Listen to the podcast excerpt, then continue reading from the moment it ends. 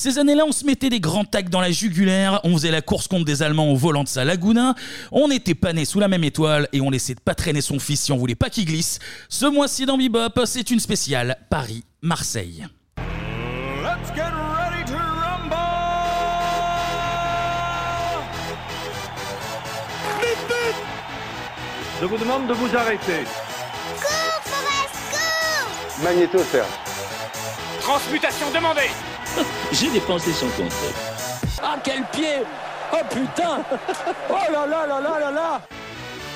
Salut à tous Salut, salut. La deuxième partie Et bienvenue Ah ouais, dans c'est ça Bebop, la deuxième partie, ouais. C'est rare, c'est la première fois Bah qu'on ouais, le fait. bon, on fait ce qu'on veut déjà, d'une, gens font et puis c'est une spéciale. Et je l'ai pas fait dans la première partie. DIB. Voilà, Merci, c'est très Clément. important. Euh, et ben cette fois-ci, il nous reste deux sujets à traiter. Oui. Un gros sujet foot et une partie, une partie ciné. Mhm. Ils sont toujours avec nous. Ils, ont, ils sont restés connectés une semaine. Ah ouais, ouais, Tiens. non stop, ça, la facture, c'est costaud derrière. Guy Truitt et Mathieu Fort. Comment ça va, messieurs, depuis euh, la semaine dernière? On va faire comme si, si c'était passé une semaine. Personne n'est dupe en réalité. Ça va toujours très bien. Cool. Bon, euh, Mathieu, ça va aussi? Oui, toujours. Dès que, je, dès que je suis avec Guy, moi je suis content. Oh, c'est beau. je, je sens qu'il y a des petits missiles qui vont fuser. Ça, va être- ça va être tout à fait agréable. On va parler foot. C'est parti pour la partie société. Si lui il en parle, ça veut dire que tout le monde en parle. non, non, mais c'est un truc, c'est énorme. C'est énorme, je te crois pas. Tout le monde en parle. Tout le monde en parle. Paris la Royale contre Marseille l'insoumise. Tout un pan de la France qui s'écrit entre ces deux cités. Anthony nous a joliment parlé de musique, mais Paris et Marseille, les sœurs ennemies, c'est aussi une rivalité culturelle, sociologique, mais surtout historique. La capitale contre la deuxième ville de France, le nord contre le sud, la noble contre la populaire. Et déjà à l'époque de notre bon roi Louis XIV, les relations étaient électriques entre les deux villes avec des fortifications construites non pas tant pour protéger la cité phocéenne, mais pour se protéger de la ville rebelle avec des canons tournés vers la cité. Partons, si vous le voulez bien, en 1660 pour admirer la construction du fort Saint-Nicolas. Mais on s'en branle de Oh l'histoire, putain, là. le foot On va parler de foot Le foot Voilà Le foot Voilà, putain, bien le foot. Euh. Je l'ai dit, Paris, Marseille, c'est culturel, c'est- c'est sociologique, Ouais. mais c'est aussi et surtout sportif pendant les années 90. Messieurs, dames, c'est le moment. Bah non, plus messieurs, dames, j'allais dire messieurs, dames, mais non, euh, Sandra, Sandra nous a quittés malheureusement. Elle- après ça Ah, elle va bien, elle va bien, elle va bien, elle va bien, elle va bien. Elle est pas morte, hein, elle va bien. Elle est toujours en forme, elle va bien, on la, on la salue d'ailleurs. Messieurs, tout court, c'est le moment de sortir les protèges tibia doublés en Kevlar parce que là, il va pleuvoir du tacle. Du tac sur les chevilles, euh, du tac sur les tibias péronés, du tac sur les genoux, dans la carotide, des tacs de partout. Parce qu'on va parler de la rivalité entre les deux principaux clubs de foot français. Avec, à ma gauche, Créé en 1899 par René Dufort de Montmirail, c'est un club historique du championnat de France. Il a remporté 3 Coupes de la Ligue, 3 Trophées des Champions, 10 Coupes de France. Entre 9 et 11 titres de champion, suivant qui c'est qui fait les comptes. Un championnat de D2, même s'ils ont pas eu le droit de monter. Une Ligue des Champions et surtout, surtout, surtout, une Coupe Intertoto dans son maillot blanc orné de bleu ciel. Veuillez applaudir l'Olympique de Marseille Ah là là là là, Ah, nouveau ouais, speaker ouais. du Vélodrome, il est là. Il est Alors, là. alors. Est-ce qu'il est déclaré déjà? Non, Excusez-moi. toujours, toujours pas. toujours je pas. dois tout faire. Je dois spiquer et jongler avec les Mais potards. jongle. Petite intro, voilà. Merci d'avoir applaudi. Mais c'est normal. Et, et face à l'OM, Ah. à ma droite. Créé en 1970 de la fusion entre le Stade Saint-Germainois et le Paris Football Club qui n'existait même pas vraiment, c'est le club le plus titré du foot français. Il a remporté un championnat de D2, 9 coupes de la Ligue, 10 trophées des champions, 14 coupes de France, 10 championnats de France, une coupe des coupes et surtout, surtout, une coupe intertoto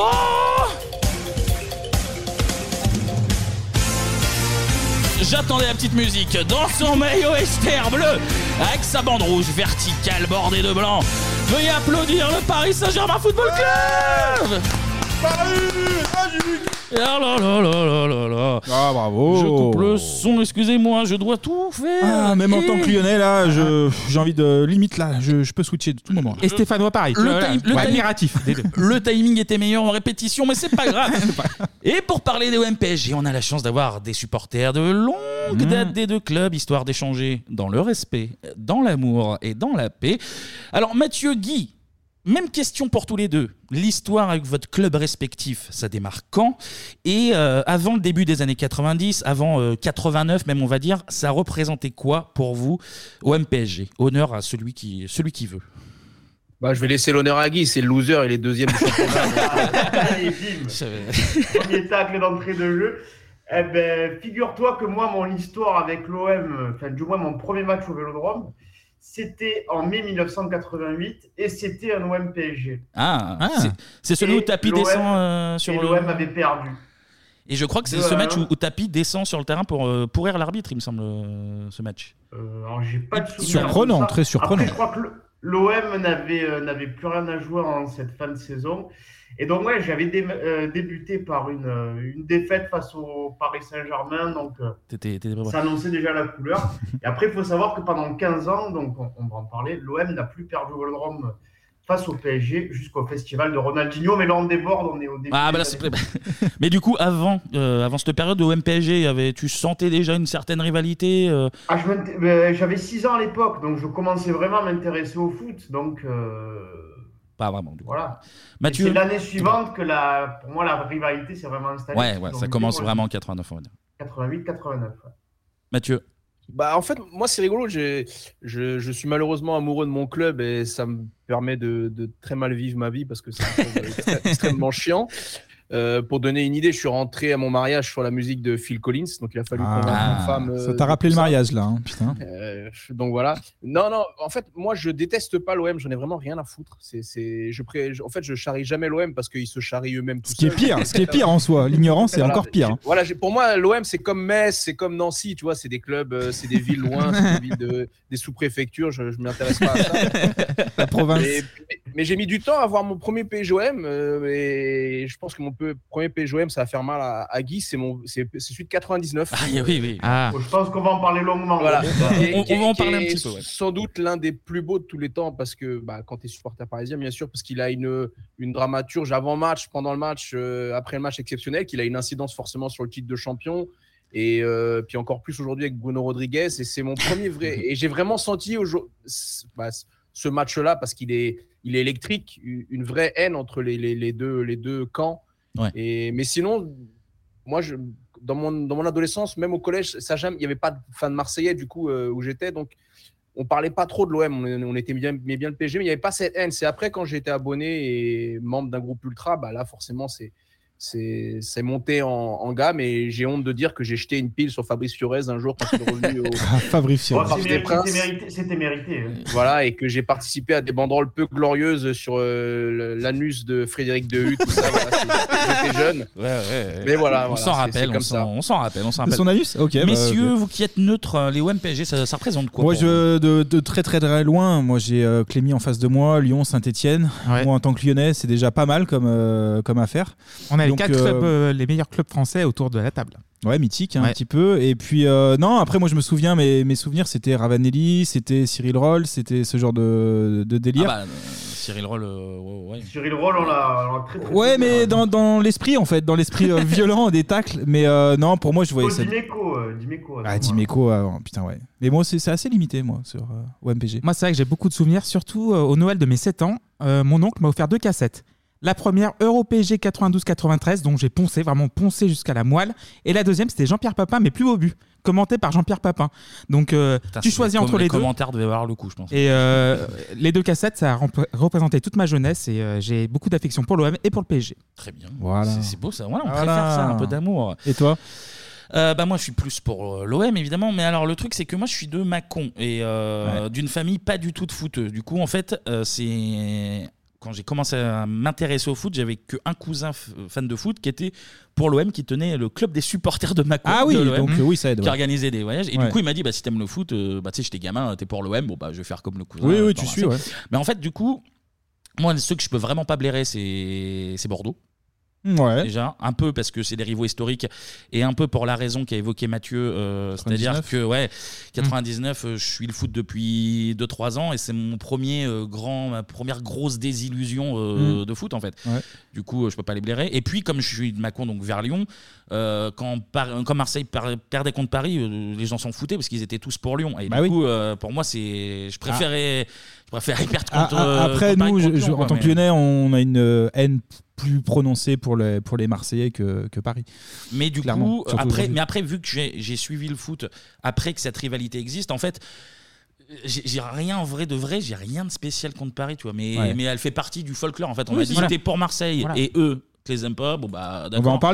Marseille, Marseille avait trois rivaux. Il y a Saint-Etienne, historique en 60 Ouais, ouais. 70, Bordeaux. après Bordeaux et après euh, Lyon maintenant aujourd'hui. Ouais, ouais. Et le PSG aussi, euh, évidemment, à partir de l'ère Canal. Voilà, mais du coup, euh, Ok. ri- ri- ri- rival, oui, parce que le folklore, mais euh, dans le ressenti.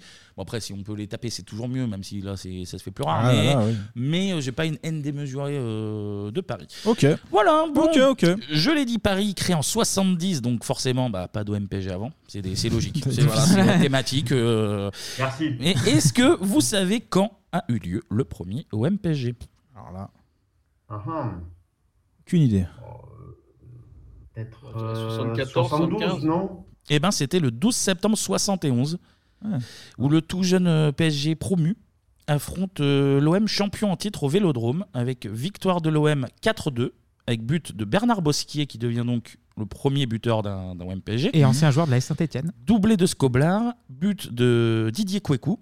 Et côté Paris, euh, Bonnel contre son camp et Michel Prost qui devient du coup le premier buteur parisien euh, euh, d'un MPG. Alors évidemment, aucune rivalité euh, à cette époque. Et d'ailleurs, alors euh, tu me corriges Mathieu si je dis des conneries, mais à Paris, le club est scindé en deux derrière. Du coup, tu as le Paris FC qui reste en D1 et l'entité PSG qui garde le nom mais qui continue en D3 en, en amateur. Bah en fait, tu as deux, deux années de naissance un peu qui s'affrontent. Tu as 70 et 74 parce que tu as, des litiges un peu. Tu as le Stade Germanois, tu as le PFC, tu as Paris. Donc c'est un peu un bordel. Et euh, je crois que le PFC s'est un peu fait niquer dans l'histoire. euh, et du coup, le PSG s'est un peu construit sur les cendres du, du PFC pour ensuite vraiment prendre son envol. Ouais. Mais les premières années, c'est un peu bordélique, je crois. Je crois que PSG monte. Euh, euh, dans une euh, division supérieure sans vraiment jouer le championnat. Enfin, en gros, il passe de la D3 à la D1 en deux ans par un micmac. Enfin, comme quoi, les micmacs, il n'y en a pas qu'à Marseille. Mais, mais du coup, c'est assez particulier le, le début de, bah, d'existence du club. Et c'est pour ça qu'il y a pas mal de, de puristes qui disent que le club est vraiment né en 74. Ouais, en gros, il y avait un truc que le PFC était monté de toutes pièces, c'est-à-dire que les- le club avait ni équipe ni stade vraiment pour faire la fusion avec le club euh, Sorte de boys band, Saint- quoi. Saint-Germainois. et du coup, ils ont profité du, de la montée euh, de Saint-Germain, alors en D2 ou en D1, je sais plus dans quel sens, pour euh, se dire bah, on se greffe sur euh, cette fusionne, ouais. entité-là. Mais le PSG tel qu'on le connaît, ça remonte ouais, en 74, avec Juste Fontaine comme coach. Et Daniel Echter aux, aux manettes qui va bah, donner naissance au célèbre euh, maillot, Maillot. Du, du même nom, le, Mhm. le BBRBB, comment on l'appelle dans, dans le milieu BBR, fais attention. Bleu, blanc, rouge, euh, blanc, bleu. Très mythique, maillot, ça Ouais. va pas faire plaisir à tout le monde, mais maillot mythique quand même, parce que tu as Ouais. une vraie identité. C'est même con qu'ils en profitent pas plus, parce qu'on en parlait un peu tout à l'heure. Quand tu as un maillot comme ça, comme très peu d'équipes ont, euh, comme Ouais. euh, l'Ajax, comme euh, Boca, comme euh, Monaco, Monaco, comme Ouais, Monaco. Monaco, ouais. Monaco, bougé, ouais. Quasiment jamais changé. C'est fou de ne pas jouer plus, euh, plus là-dessus. quoi. Bon, en tout cas, petit arrêt en 75 parce qu'il y a deux trucs notables dans l'histoire commune des deux clubs. Alors déjà, c'est l'année des premiers accrochages. Parisiens et Marseillais se rencontrent en quart de finale de Coupe de France. Donc à l'époque, c'était des matchs aller-retour. Euh, alors il y a des vidéos, mais c'est c'est des vidéos avec juste le son, un fond sonore. Du coup, aucun intérêt que, que je la passe. Non. Mais on vous les mettra euh, sur, sur les réseaux. Match nul à l'aller au Vélodrome 2-2. Et à la fin du match, eh ben, les supporters marseillais tentent de pénétrer dans le Ah. vestiaire parisien, sans doute pour les féliciter de- d'un d'un aussi beau match. Oublie- oui, oui, c'est ça. Et ils jettent des petits objets sur le bus, sans doute pour offrir des cadeaux de, de départ. C'est le Tour de Les France. offrandes. c'est- Les offrandes. C'est le Tour de France qui passe. Match retour 4 jours après, victoire de Paris 2-0 et la première dans ce qu'on appelle au- aujourd'hui le, le classique. classique, ouais. Et les supporters parisiens bah, rendent un peu la politesse avec des, des petits accrochages en tribune. Voilà. Donc c'est un peu le, le premier euh, Clash. fait, le premier clash entre les deux clubs. clash. Et on parle de rivalité, mais cette même année 75, il va y avoir quatre matchs joués par une entente PSG-OM. En gros, ils prennent les meilleurs C'est bien, joueurs. PSG, Ah. joueur de l'OM, ok, ouais. ils prennent les deux meilleurs des deux, les deux meilleurs, les meilleurs joueurs des deux clubs et Ouais, ils ouais. forment euh, une espèce de variété club de, France, mais PSG, ouais. D'accord, donc ça force un petit peu déjà le. Du coup, 4 matchs. Alors, contre les Brésiliens de Botafogo, défaite 3-2. Euh, deux matchs contre Flamengo, défaite 1-0 et match nul 1-1. Et match contre le Barcelone de Johan Cruyff. Mhm. Et cette fameuse entente PSG-OM va, les- va les taper 3-1. Et on écoute d'ailleurs les souvenirs d'un ancien Marseillais, Robert euh, qui parle de ce match justement. de très- un très bon souvenir parce que rencontrer euh, le FC Barcelone de l'époque avec des joueurs comme euh, Johan Cruyff, euh, Niskens, Rexach, Sotil et compagnie, c'est ce qui faisait c'est ce qui faisait déjà de mieux euh, en Europe. Euh, en plus, nous avions remporté ce match, euh, ce match, je crois, 3-1, si mes souvenirs sont bons. Donc, un excellent souvenir, et je dirais que, bon, euh, euh, ça, nous a- fait plaisir à tous de, participer à ce, match-là. Faire une association euh, Paris Saint-Germain Olympique de Marseille euh, aujourd'hui, je ne pense pas que ce soit envisageable. Euh, il y a eu d'autres matchs aussi avec une association avec le Par- le Paris Saint-Germain. Nous avions joué contre Flamengo, on avait fait un match à, à Toulouse et un match à Marseille. Euh, je crois qu'aujourd'hui, euh, je, verrais, mal, euh, euh, j'allais dire Zlatan, il n'est plus là, mais voir Di Maria, Cavani euh, côtoyer euh, Diarra, Fanny et, et consorts pour un match euh, même de bienfaisance. Je ne pense pas que les, les supporters euh, actuels verraient ça dans mon œil. Voilà, Paris-Marseille, main dans la main pour dresser la racaille catalane. Et, Eh ouais. ça aurait pu faire un super buddy movie, mais, mais non, mais non. Euh, vous en aviez entendu parler de cette fameuse Pas du entente tout. PSG Pas du tout. Ouais, bah écoute, voilà, vous le saurez maintenant. Quand, quand vous mettrez des fions, Ouais. vous avez été frères à un moment. Et c'est ça qu'il faut, c'est ça qu'il faut retenir. Bon, au final, il va rien se passer entre l'OM et le PSG jusqu'à la fin des années 80. Déjà parce que, bah, en fait, les deux clubs bataillent pas pour euh, les titres au même moment. Quand l'OM va bien, ses rivaux, ça reste Sainté, tu l'as dit tout à l'heure, Clément, dans les années 70. Le Bordeaux de Claude Bèze, euh, fin 80. Tout le début des années 80, bah, Marseille est en D2 d'ailleurs. Donc. euh, c'est le moment où Paris bah, gagne sa première Coupe de France en 82. Il s'est rien passé, il s'est rien passé en 82, non. non. Euh, ah oui, c'est oui, c'est Sainté oui, qui perd. Sainté oui. qui perd, ouais. Sainté qui perd la finale. Sur penalty. C'est avec. Euh, Penalty qui se- euh, 2-2. Platini qui se Ah oui, quand, Ouais. ils, en- quand ils envahissent la pelouse euh, Ouais, ouais. sur le but de Rocheteau. Voilà, c'est ça. Parce que Rocheteau Ouais. jouait au PS- au PSG après avoir, après avoir passé euh, sa carrière à la Saint-Etienne. Et c'est là où le président du PSG embrasse la pelouse, non Avec sa petite ça. sacoche, Borelli. euh, Ouais, c'est Borelli, avec euh, la sacoche qui contenait on ne sait pas quoi, là. Et, et- et Platini se claque sur son penalty d'ailleurs. Il le met, il, se claque. Elle contenait quoi la sacoche à Borelli? Est-ce qu'on l'a su un jour? Non, on sait pas une, ça patte, après. une patte de lapin, je crois. Une patte de lapin Ah. Oh, C'était tout simple en fait. T'attendais un truc. en fait, tout ça. Et du coup, donc j'ai dit euh, Coupe de France 82 pour Paris, et puis surtout bah, titre de champion en 86, le premier. Euh, mais là encore, à ce moment-là, euh, Marseille est revenu en D1, mais pas, pas du tout dans le coup, donc euh, Ouais. ils sont euh, ils sont jamais vraiment rivaux directs. Il n'y a pas de raison particulière de se détester. On s'apprécie pas plus que ça euh, non plus, mais euh, finalement pas plus qu'avec euh, qu'avec d'autres clubs. On passe en 84 parce qu'il y a un moment important, mais niveau média cette fois-ci, c'est la, Canal. toute- la toute jeune et ouais, la Eh toute ouais. jeune quatrième chaîne qui s'offre les droits du foot. On écoute. Bonsoir et bienvenue au stade de la Beaujoire pour cette grande première sur Canal+. Les derniers sceptiques seront convaincus. Football en direct avec le match Nantes-Monaco grâce à l'accord signé entre le président de Canal+, Monsieur André Rousselet, et le président de la Ligue de football qui est à C'est la première trace, 9 novembre 84, le premier direct d'une série de 23 matchs signés pour 5 millions de francs. Et voilà. Il est très bien, ce documentaire, Ouais, ouais, je- je très l'ai très vu bien. il y a pas Est-ce si que vous longtemps. savez qui est le premier buteur sur Canal Ali Dodic Vaïd, ouais. Ah, c'est Vaïd, ok. Absolument, absolument. Ouais. But de la tête, ouais, ouais. Vu. Bien vu, mais vous êtes, ils sont très Ah cultivés. bah c'est incroyable. Et on écoute encore Michel Denisot. On va l'écouter encore Allez, tout à l'heure. Michel. Il était, il était Il est dans toujours la là, partie Michel, il est bien partout, sûr. Michel. C'est le plus grand, Michel. Pour en venir à notre sujet, euh, hormis le titre de Paris, l'année 86, ça marque aussi la première grande étape de la future rivalité. Parce qu'à Marseille, dans le même temps, le maire Gaston Defer convainc quelqu'un de reprendre les rênes de son Ah oui. club, un certain Bernard Tapie. Defer me dit j'ai une équipe, euh, elle ne marche pas, et pour nous, l'OM, euh, c'est capital, euh, pourquoi vous viendriez pas? L'OM, grande marque, le public marseillais inimitable, la région sublimissime, c'est un centre euh, culturel, c'est une ville de métissage, ça a été la première ville, euh, j'allais dire presque au monde, à fréquenter toutes les religions dans un même espace. Seulement, quand tu prends un club comme ça, de cette importance-là, tu as des devoirs énormes. Il faut pas le faire si c'est pas pour euh, les amener euh, tout en haut. Ah, c'est- Mais t'as pas le droit. Laisse, laisse tomber. Si tu me proposes de faire du théâtre pour jouer la puce à l'oreille, je m'en branle. Mais si tu me demandes de jouer vol au-dessus de nid de coucou pour remplacer Nicholson, ah, putain, là tu me, c'est. Là tu me fais envie. Il y a deux symboles dans le football français. Il y a Monaco et il y a Bordeaux. C'est les deux patrons. Un grâce à Campora, euh, relations privilégiées avec un tas de gens, la Ligue, la Fédération, son aura, c'est un homme important, très intelligent, etc. Et Bez parce qu'il tient tout le monde. Il y a entre lui, Darmon, machin, enfin bref, euh, rentrons pas dans les détails. C'est le taulier. Je suis pas con, je vois, je vois qui sont les deux tauliers. Et qu'est-ce que je fais? Je pique Giresse à Bordeaux et Papin à Monaco. Je viens d'arriver. C'est-à-dire que je viens d'arriver. Et tu sais te Ça veut dire les- je viens de mettre ma main là en disant c'est plus vous les tauliers les mecs.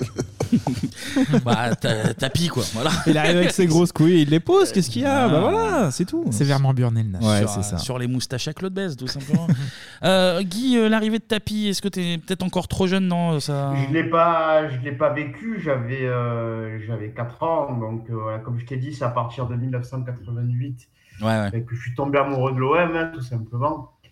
Mais euh, voilà, j'ai eu la chance, étant enfant, de vivre euh, une période euh, glorieuse. quoi. T'as commencé par le dessert, toi, du coup. Oui, voilà, voilà. Moi, j'ai tout, j'ai tout eu d'un coup, moi. Et, et là, depuis, je vais de désillusion en désillusion. C'est. Bon, vous avez reconnu hein, le, le célèbre commissaire Valence, hein, qui s'exprime, euh, qui, qui remplace Nicholson, mais pas que. Il fait aussi des, des séries sur, sur TF1. Euh, bon, Tapi, euh, on en a déjà parlé sur la chronique OMVA, Ouais. donc on va pas non plus euh, trop, Euh, trop en reparler. Tapi, euh, il est de- d'origine Paris, enfin il est de Paris à la base, non? Oui, il est de la Courneuve et, Hein, c'est rigolo. Il a, il a été dans le même collège que ma mère à Montreuil, Marcelin Berthelot. Eh ben Donc voilà. moi, c'est une vraie déception qui, qui se soit, euh, qui soit tombé amoureux d'un- club de, de euh, du de la de la, de la princesse qu'il avait à côté de chez lui, mais il faut, faut reconnaître que voilà, c'était c'est sans doute le président majeur du, du foot français. Bien sûr. Ah, ah non, mais c'est un beau symbole quand même, un Parisien qui. Tu, euh, tu l'aurais aimé, toi, à, à Paris, euh, un mec comme Tapi? Bah oui, parce qu'il il a ce côté un peu couillu que, que Nasser n'a pas du tout, euh, cette couille molle.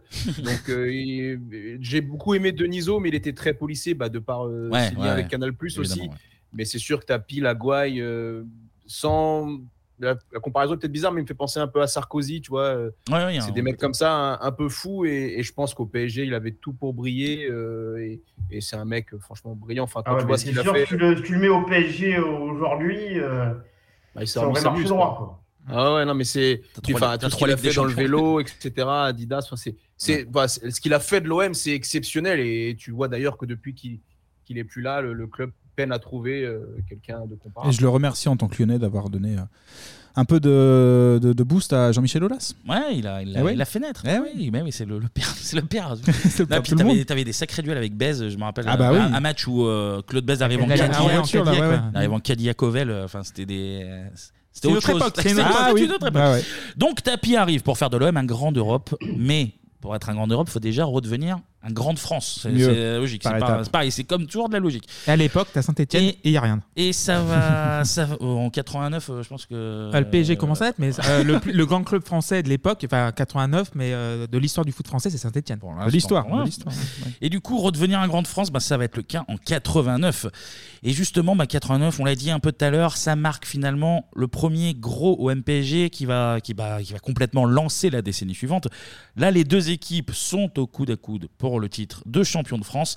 On est le 5 mai 89. Paris arrive au Vélodrome avec un point d'avance, 0-0 jusqu'à la 91e minute. Et c'est finalement Marseille qui va peut-être mener la dernière action, la dernière attaque de ce match. Il y a toujours 0 à 0. L'OM est à l'attaque maintenant.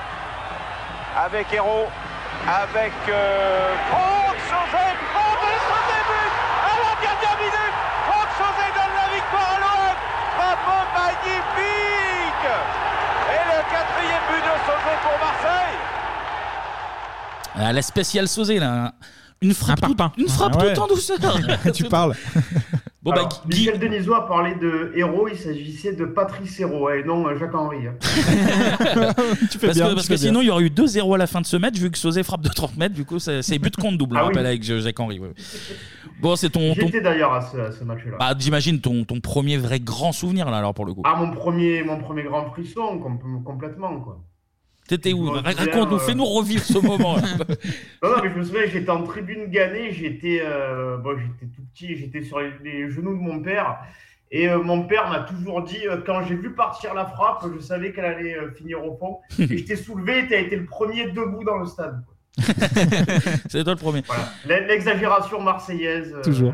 Telle qu'on la connaît. Quoi. Mathieu, j'ai cru lire que toi, ton premier gros souvenir, on va en reparler tout à l'heure, c'est euh, le Real PSG, et la défaite 3-1. Du coup, euh, à cette époque, toi, euh, même le Paris, le Paris Saint-Germain tout court, c'est pas encore, euh, c'est pas encore dans, dans- dans ton quotidien. Dans...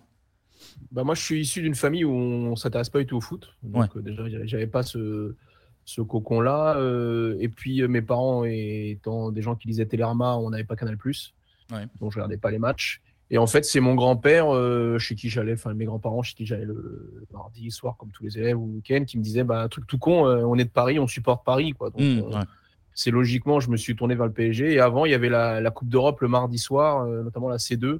Et ouais, moi, c'est vraiment l'épopée. Bah, tout à l'heure, vous avez parlé de la VHS euh, 92-93 que j'ai poncé aussi dans ma éthoscope. Ah.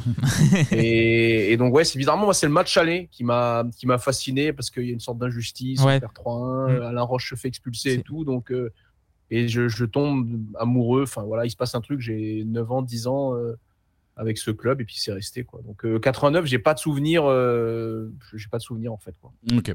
Bon, on arrive dans la, la décennie, Décennie qui nous 80, intéresse, ouais. les années 90. C'est ça. On, est- on va y aller saison par saison tranquillement. 89, 90. Est-ce que vous vous rappelez, euh, on part peut-être plus Guy du coup, les deux matchs de cette saison, un peu les scores par exemple, ou des buteurs peut-être Alors, euh, saison 89-90, ben, il y a match à la Marseille 2-1 Ouais. avec le fameux euh, sombrero de Waddle. Eh oui, la Après, talonnade je crois que c'est- Cajvid, ouais. C'est Vujovic Absolument. qui égalise. Absolument. Et but de Enzo Francescoli. À la 87e, absolument. Bravo, joli. joli, bravo. Et le match retour? Ben, même score, mais, euh, mais pour Paris. Ouais. Je crois que c'est notre, seule victoire à part celle de 99. Bon, je ne parle pas, euh, avec tout le respect que j'ai pour Guy, de la demi-finale de 95 de Coupe de France euh, contre cette équipe de 2 Ah oui, non, mais Mais je crois que c'est ouais, on gagne 2-1 avec euh, Vujovic et Calderon sur penalty. Je crois que c'est la seule, Et c'est la victoire en, c'est Sosé en qui est B1 marqué. à part 99. ouais. Eh ben, que demander de plus Ils Bah ont les ouais, scores, ouais. ils ont les buteurs. La- lâche les clés, Ah ouais, laisse les clés. voilà. C'est parfait. Bah, Donc, c'est c'est simple, c'est simple. Pendant 10 ans, on a été leur pute. et puis après, Ils nous, ont, nous donné la poche comme dans Prison Break. Ils ont dit tiens, prends la poche et tu vas nous suivre. Puis après, ça s'est vengé pendant 20 piges. Ouais. Je- Ah on bah, en voit bah, Ronan. c'est fini, c'est fini, on en c'est voit plus. Bon, fin de, fin de saison, Marseille conserve son titre. Paris finit cinquième. Mais 90, désolé Guy, je vais, je vais te faire un petit peu de mal, mais, euh, mais niveau européen, c'est aussi ça. Ah, Ah, il a mis de la main. Il a mis de la main. Il a mis du bras Il met ses buts de la main droite. Monsieur Van Langenhove, c'est les... Ah oui. But de la main de Vata. Eh oui, la main de Vata, elle fait mal au cœur celle-là. Ah, mais je l'ai toujours pas digéré. Je pense que tu as eu la finale de 91 perdue contre l'Étoile Rouge qui a fait mal, mais je crois que ça, c'est ça, je j'oublierai jamais. Quoi. J'oublierai jamais. Et, d'ailleurs, le match retour au parc, donc Paris gagne 2-1, euh, a lieu trois jours après le, le match de Benfica. Ah, Ça fait une sale semaine. hein, Ah. Et le but du 2-1, euh, je crois que c'est Calderon qui le marque à la 83e comme Vata. J'ai vérifié ça tout à l'heure. Euh, c'est Vujovic à la 83e. Euh, oui, pardon, Vujovic. Ouais, ouais. Et euh, voilà, c'était la semaine euh, maudite euh, pour l'OM. Bon, on a quand même été champion de France, donc c'est. Histoire de. Puis tu- Déjà ça. Ouais, c'est déjà ça. Bon, là, on va arriver à un moment important, un moment charnière de la rivalité. C'est la saison 90-91. Euh, on commence juste avec les scores, toujours, pour voir si vous suivez, avant d'enchaîner sur les vraies infos. Ouais, je l'ai, je l'ai, je l'ai. Vas-y. C'est 2-1. bah, 2-1. 2-1 à l'aller. Ouais, ouais. mon match aller. Euh, je crois que c'est Waddle qui ouvre le Oui, c'est ça. Et après, tu as un magnifique but contre son camp de Carlos Moser Absolument. qui lobe euh, Olmeta. Et après, qui c'est qui Je crois que c'est Cantona. Kanto qui, c'est Ouais. Kanto qui marque. Dans la ouais. foulée, dans la foulée, je crois. Ouais, ouais. 11e, 16e, 18e les buts. Donc euh, c'était torché en, en 7 minutes cette histoire. Et match retour au parc. Ah, je laisse Basilou. à Mathieu. Ouais. C'est Basilou. C'est Basile, ouais, 1-0, but de Basile 1-0, Boli. ouais, ouais. Et un troisième match cette année-là. En Coupe de France. En huitième, et ouais. Et on perd aussi. Et il y a notre ami euh, l'immense Laurent Fournier Ouais. qui met le premier but, je crois. Ouais, c'est ça. C'est un 2-0. Et après, je crois qu'il y a un penalty de Papin. Et but de Papa. Mais eh, Oh là ils sont là Après ce match, j'ai revu les images il n'y a pas longtemps sur, euh, sur Twitter. de, de- du match de coupe? Ouais, de, du résumé, quoi. Ok. Donc Marseille, Marseille enchaîne son troisième titre, Paris termine euh, neuvième. Et niveau finance, ben, le PSG 91, c'est c'est pas le Qatar encore. hein. Grosse difficulté financière. Le maire de Paris, notre, euh, notre cher euh, Jacques Chirac. Évidemment, Bien sûr. annonce qu'il n'a pas l'intention de boucher les trous, parce que déjà il y a les emplois fictifs à oui, rémunérer, oui, donc oui. euh, il Les peut petites pas mettre- fadettes et tout, ouais, ouais. il peut pas mettre les rondes partout. Le PSG cherche donc un repreneur et ils vont se tourner bah, vers la chaîne du foot, Canal+. Ouais, Canal. Et la, la suite, bah, c'est le futur président du PSG qui l'explique, Michel Denisot. J'étais président de Châteauroux et puis quand, Canal a racheté le, PSG qui était en perdition à l'époque euh, euh, au niveau financier, donc le maire de Paris, Jacques Chirac, avait dit au président Francis Borelli et, Bernard Brochant, écoutez, euh, la mairie ne, comblera plus le déficit, c'est fini, trouvez une autre solution. Donc ils ont ils ont frappé aux portes et c'est à Canal, on a la- la- moi, je me suis pas occupé de ça. C'était, euh, André Rousselet, Pierre Lescure et Charles aussi. Et euh, on a dit bon, ben, le, le- le championnat pour une chaîne de télé, c'est un feuilleton avec des personnages. Et donc, il y a des personnages dont on peut pas se passer. Et on pouvait pas se passer dans un feuilleton de, qui, est, qui est Paris. euh, donc, euh, Canal a racheté Paris pour ça, en fait. Mais aussi parce qu'il y avait. Et moi, j'étais pas dedans. Je suis arrivé, je suis arrivé au dernier, quand c'était fini, bouclé. Il y a eu une réunion autour de, avec les, on pourrait appeler les fondateurs de Canal, enfin les créateurs de Canal, dont je faisais partie. Et, André, on a fait le tour de la table. Qui va présider? Moi, je m'attendais pas du tout à ce que ça soit moi, hein, vraiment pas. Et donc, il fait le tour. Et puis, il dit à Charles, qui en avait sûrement plus envie que moi. Euh, bah, tu peux pas être président et diriger les sports euh, au point de vue éthique, c'est pas possible, quoi. Et donc, et il fait le tour et, hop, ça arrive sur moi. Et il dit bon, vous êtes président de Châteauroux, c'est pas, dis c'est pas la même chose, hein, même si on est en deuxième division, etc. Et il me dit ouais, mais bon, ça serait bien que ce soit vous. euh, et je, je dis bah, je vais réfléchir. Il me dit à votre place, je dirais oui. Ben, je dis bon bah d'accord. Ah oui, ça s'est fait Et je- Et je suis rentré chez moi, je dis à ma femme, je suis président du Paris Saint-Germain. C'était voilà comment ça s'est passé au départ. Et voilà, la mère de. Niso est Ouais. contente. Euh, le, le rachat du PSG par Canal, euh, bah, peut-être plus Guy du coup, euh, qui suivait déjà le foot, comment, euh, de loin, de Marseille, comment, euh, comment ça se perçoit euh, Est-ce que tu as des souvenirs ou alors euh, Après, tu- on a. tu t'en fous, qu'on était, on était tellement euh, supérieur euh, au niveau euh, national que ça m'a, ça m'avait pas. euh, Ouais, mais il n'y a, pas de- y a pas de moment que euh, y a pas de moment où tu dis genre peut-être que là ça peut s'il y a des ronds par exemple parce que peux- c'est vrai qu'après, quand on a vu leur première recrue, on Ouais, a ouais. vite compris qu'ils n'étaient pas là pour plaisanter, quoi. mais justement il n'y a pas eu des ventes alors je sais pas si c'est en 91 où je crois où euh, Marseille vend deux, deux gars à... C'est en 91-92, tu as. euh, Angloma, euh, Angloma qui va- Angloma Ah ouais, Angloma, Marseille. ouais. Et il est échangé contre Fournier, Pardo Et Pardo, ouais, c'est et ça. le père de Valère Germain. Ah, Bruno Germain, ouais, Ah Bruno Il Germain, s'appelle ouais. Bruno. Ouais, ben, un, un échange rentable on appelle ça un échange Ah, rentable. très rentable. Angloma était monstrueux. Ah ouais. Bon, par contre, désolé Guy, hein, je vais encore te faire du mal, mais bon, 91, hein, on en a parlé, c'est. L'étoile rouge de Belgrade au tir au but l'emporte face à l'Olympique de Marseille. Alors, tu notes que j'aurais pu mettre le but de, de Waddle contre le Milan, mais comme je suis un mec cruel avant tout, je te mets, euh, je te, je te mets la défaite en, en finale. euh. Tu, tu veux en parler? Est-ce que tu veux t'allonger, en parler un petit peu de. non, de- après, ce qui est, euh, ce qui est quand même fou, c'est que c'est, c'était la plus belle équipe de, de l'OM. qu'on Oui, ait eue. oui, c'est là, ouais. Et c'est l'année où on doit la gagner, et pas forcément en 93. Quoi. Où on était plus une équipe de bouchers. euh, Ouais, la- la- la- on en reparlera, euh, je pense, dans quelques ouais. minutes. L'équipe 91, ouais, c'est quand Et même. pour revenir sur cette épopée de 91, alors, tu- tu- euh, on a vraiment senti qu'il ben, commençait à y avoir l'amour des Français pour l'OM. Et euh, on a entendu d'ailleurs Michel Denisot dans Mon Zénith à moi, dans ton émission précédente, face à Joe Star. Mm. Eh bien, Denisot avait reçu, c'était avant la demi-finale contre le Spartak Moscou, il avait pas fait passer tous les joueurs de l'OM sur son plateau à tour de rôle. Ça avait été tourné au Vélodrome et un à moi spécial OM. Ah, Je sais pas si c'est dispo sur YouTube euh, ou autre, mais. Puis l'influence sur les. quelques, mois, euh, quelques mois avant d'être président du PSG, il avait déroulé le tapis rouge euh, aux joueurs de l'OM. Et puis, et puis euh, cette période, t'as les gamins qui ont la coupe de Chris Waddle qui, peut La laisser à désirer, hein. Euh, Koulchen avait la même, hein, oui, oui, on c'est vrai, le lien, mais oui. Ah ouais. Je reste en 91 parce qu'il y a un autre tournant qui se passe en coulisses cette fois-ci. Nos amis des Girondins de Bordeaux sont rétrogradés administrativement des deux, euh, comme cette année, mais là c'est sportif. Ouais, c'est- Et L'histoire va je, se répéter. je ne vous cache pas que je suis en joie. ah, mais... Bah, depuis trois mois, t'es en boucle là-dessus. Ah, écoute, moi, tout- tout- tous mes dimanches depuis trois mois sont un bonheur comme euh, j'ai jamais vécu. Bon, du coup, plus de rival pour l'OM.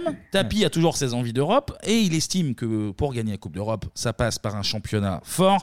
Et un championnat fort, bah, ça passe par des concurrents forts. C'est un discours d'ailleurs qu'on entend toujours aujourd'hui avec, euh, avec Paris, hein, finalement. euh, le discours, malgré les décennies qui passent, il, il- il reste le même. Et du coup, le PSG fraîchement racheté par Canal avec de, de nouvelles ambitions, bah, ça- il se présente comme le candidat idéal pour créer une nouvelle rivalité montée de toutes pièces.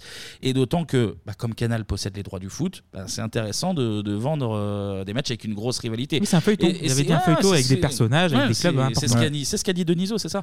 Et c'est finalement comme ça que naît vraiment la rivalité euh, OM-PSG. Alors, je l'ai dit au début, tu as une rivalité un peu historique, un peu sociologique, un peu culturelle, mais ça a été tout ça un peu brassé et réveillé à coup, euh, à coup d'enjeux, euh, sportifs. Et puis on va le voir, bah, la stratégie va, va plutôt, va plutôt bien marcher. Vous, messieurs, comment vous percevez justement, euh, cette rivalité, sachant qu'elle est, on l'a vu, mi-sportive, mi-marketing Et euh, comment vous expliquez justement qu'une rivalité qui a été fabriquée comme ça, elle ait pu autant prendre? Euh, Est-ce que, je sais pas, c'est le besoin de se considérer comme le gentil et d'avoir le méchant en face et d'avoir ton rival Comment un truc monté comme ça, selon vous, ça a pu, ça a pu prendre? Bon, tu as toujours besoin d'un adversaire. Puis là, c'était parfait. Tu avais la capitale contre la plus grosse ville de, de province, le nord, le sud, euh, les Méditerranéens contre les Parisiens. Euh, c'est- je trouvais que tu avais plein d'éléments qui faisaient que ça ne pouvait que marcher. Mm. Euh, puis le PSG qui était jeune est, est tombé un peu dans le panneau bêtement, notamment Arthur Georges au début avec les déclarations, etc. On va leur marcher dessus. Ouais. euh, ces conneries. Mais, mais ça marche ailleurs. En NBA, ils ont réussi à ressusciter ça avec les Lakers et les Celtics dans les années 80, avec Bird et Magic Johnson. Enfin, quand tu as un, un championnat qui est un peu endormi, tu as besoin euh, d'une étincelle. Et bah, là, c'était parfait. Tu as, les deux plus grosses villes de France qui sont aux mains de deux grosses fortunes ou deux grandes personnalités ou deux grands groupes.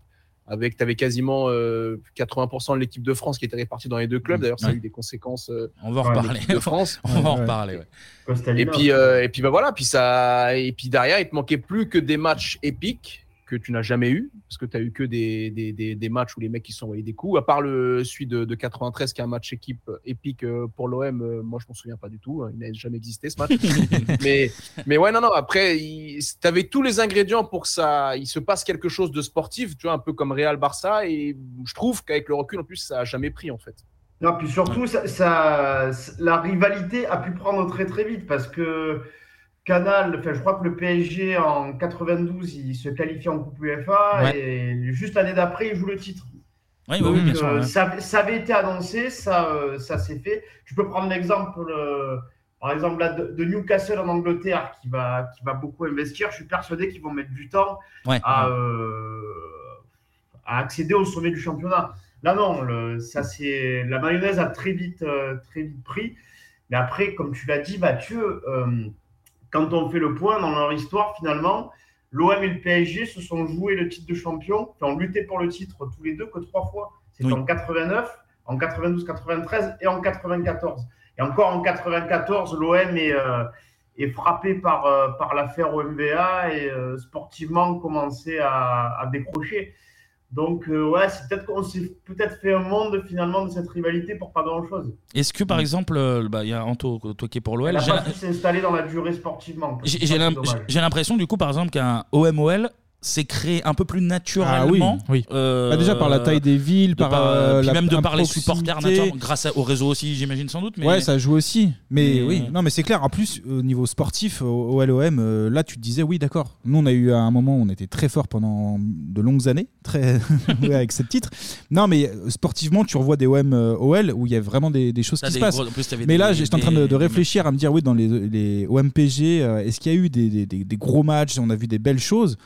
Moi, j'en retiens pas grand-chose. Non, c'est quoi. un non-événement, C'est c'est vraiment devenu, que ça a été euh, créé et effectivement, euh, c'est plus naturel. Bah, euh, dans, dans la décennie euh, des années 90, tu as trois matchs marquants. Oui. Tu as le fameux match au parc est de la boucherie. Le match de la honte, on l'appelle même. hein. Ouais, le match qui arrive juste après la finale de L'année la Ligue des 93, ouais. Champions parce que c'est au Vélodrome et c'est exceptionnel, tu as le but de Boli Ouais. et tu as le fameux match de 99. Bon, tu peux mettre un peu le match avec le, le penalty de Ravanelli. Ouais, ouais. Voilà, mais Ouais, le match en c'est lui-même, il est nul. Voilà, c'est ça. Mais sinon, le reste du temps, je crois que tu as, une année où tu as 2-0-0 catastrophique, tu n'as que des matchs affreux. Et du coup, avec Canal qui avait bah, le PSG à l'époque, il, il montait la sauce avec des grandes bandes annonces, machin, voilà, et Ouais. ça- la montagne accouchait souvent d'une souris. vrai. Bon, on enchaîne 91-92. Bon, bah, pas grand chose à signaler. Ok. Il y a eu 2-0-0, je crois. d'ailleurs. 2-0. Ah oui, donc voilà, bah, ça illustre bien ce qu'on vient de Mais- dire. Mais c'était pour mieux préparer la saison de gala. C'était Ah, là, c'est la meilleure c'était saison le foot, calme avant la tempête parce que là, 92-93, il y a, il y a de la matière. Là, c'est le. On a commencé à en parler. Là, c'est le, le- le- le sommet. Mhm. Le sommet avec deux matchs qui sont rentrés dans l'histoire des OMPG. On est le 18 décembre 92. Euh, bah, voilà, à ce niveau-là, c'est de l'art. Là, là c'est là, c'est tout bonnement de l'art. Le rendez-vous des poètes, le football dans tout ce qu'il a de plus pur. On est sur un match de district, dimanche 13h, t'es encore bourré de la veille. Fume des clopes. Il y a encore du Mali, du Malibu ananas plein les veines. Petit morceau choisi de, de ce joli match. Oh là, oh là, Dimeco Fournier, coup de tête et Fournier est KO.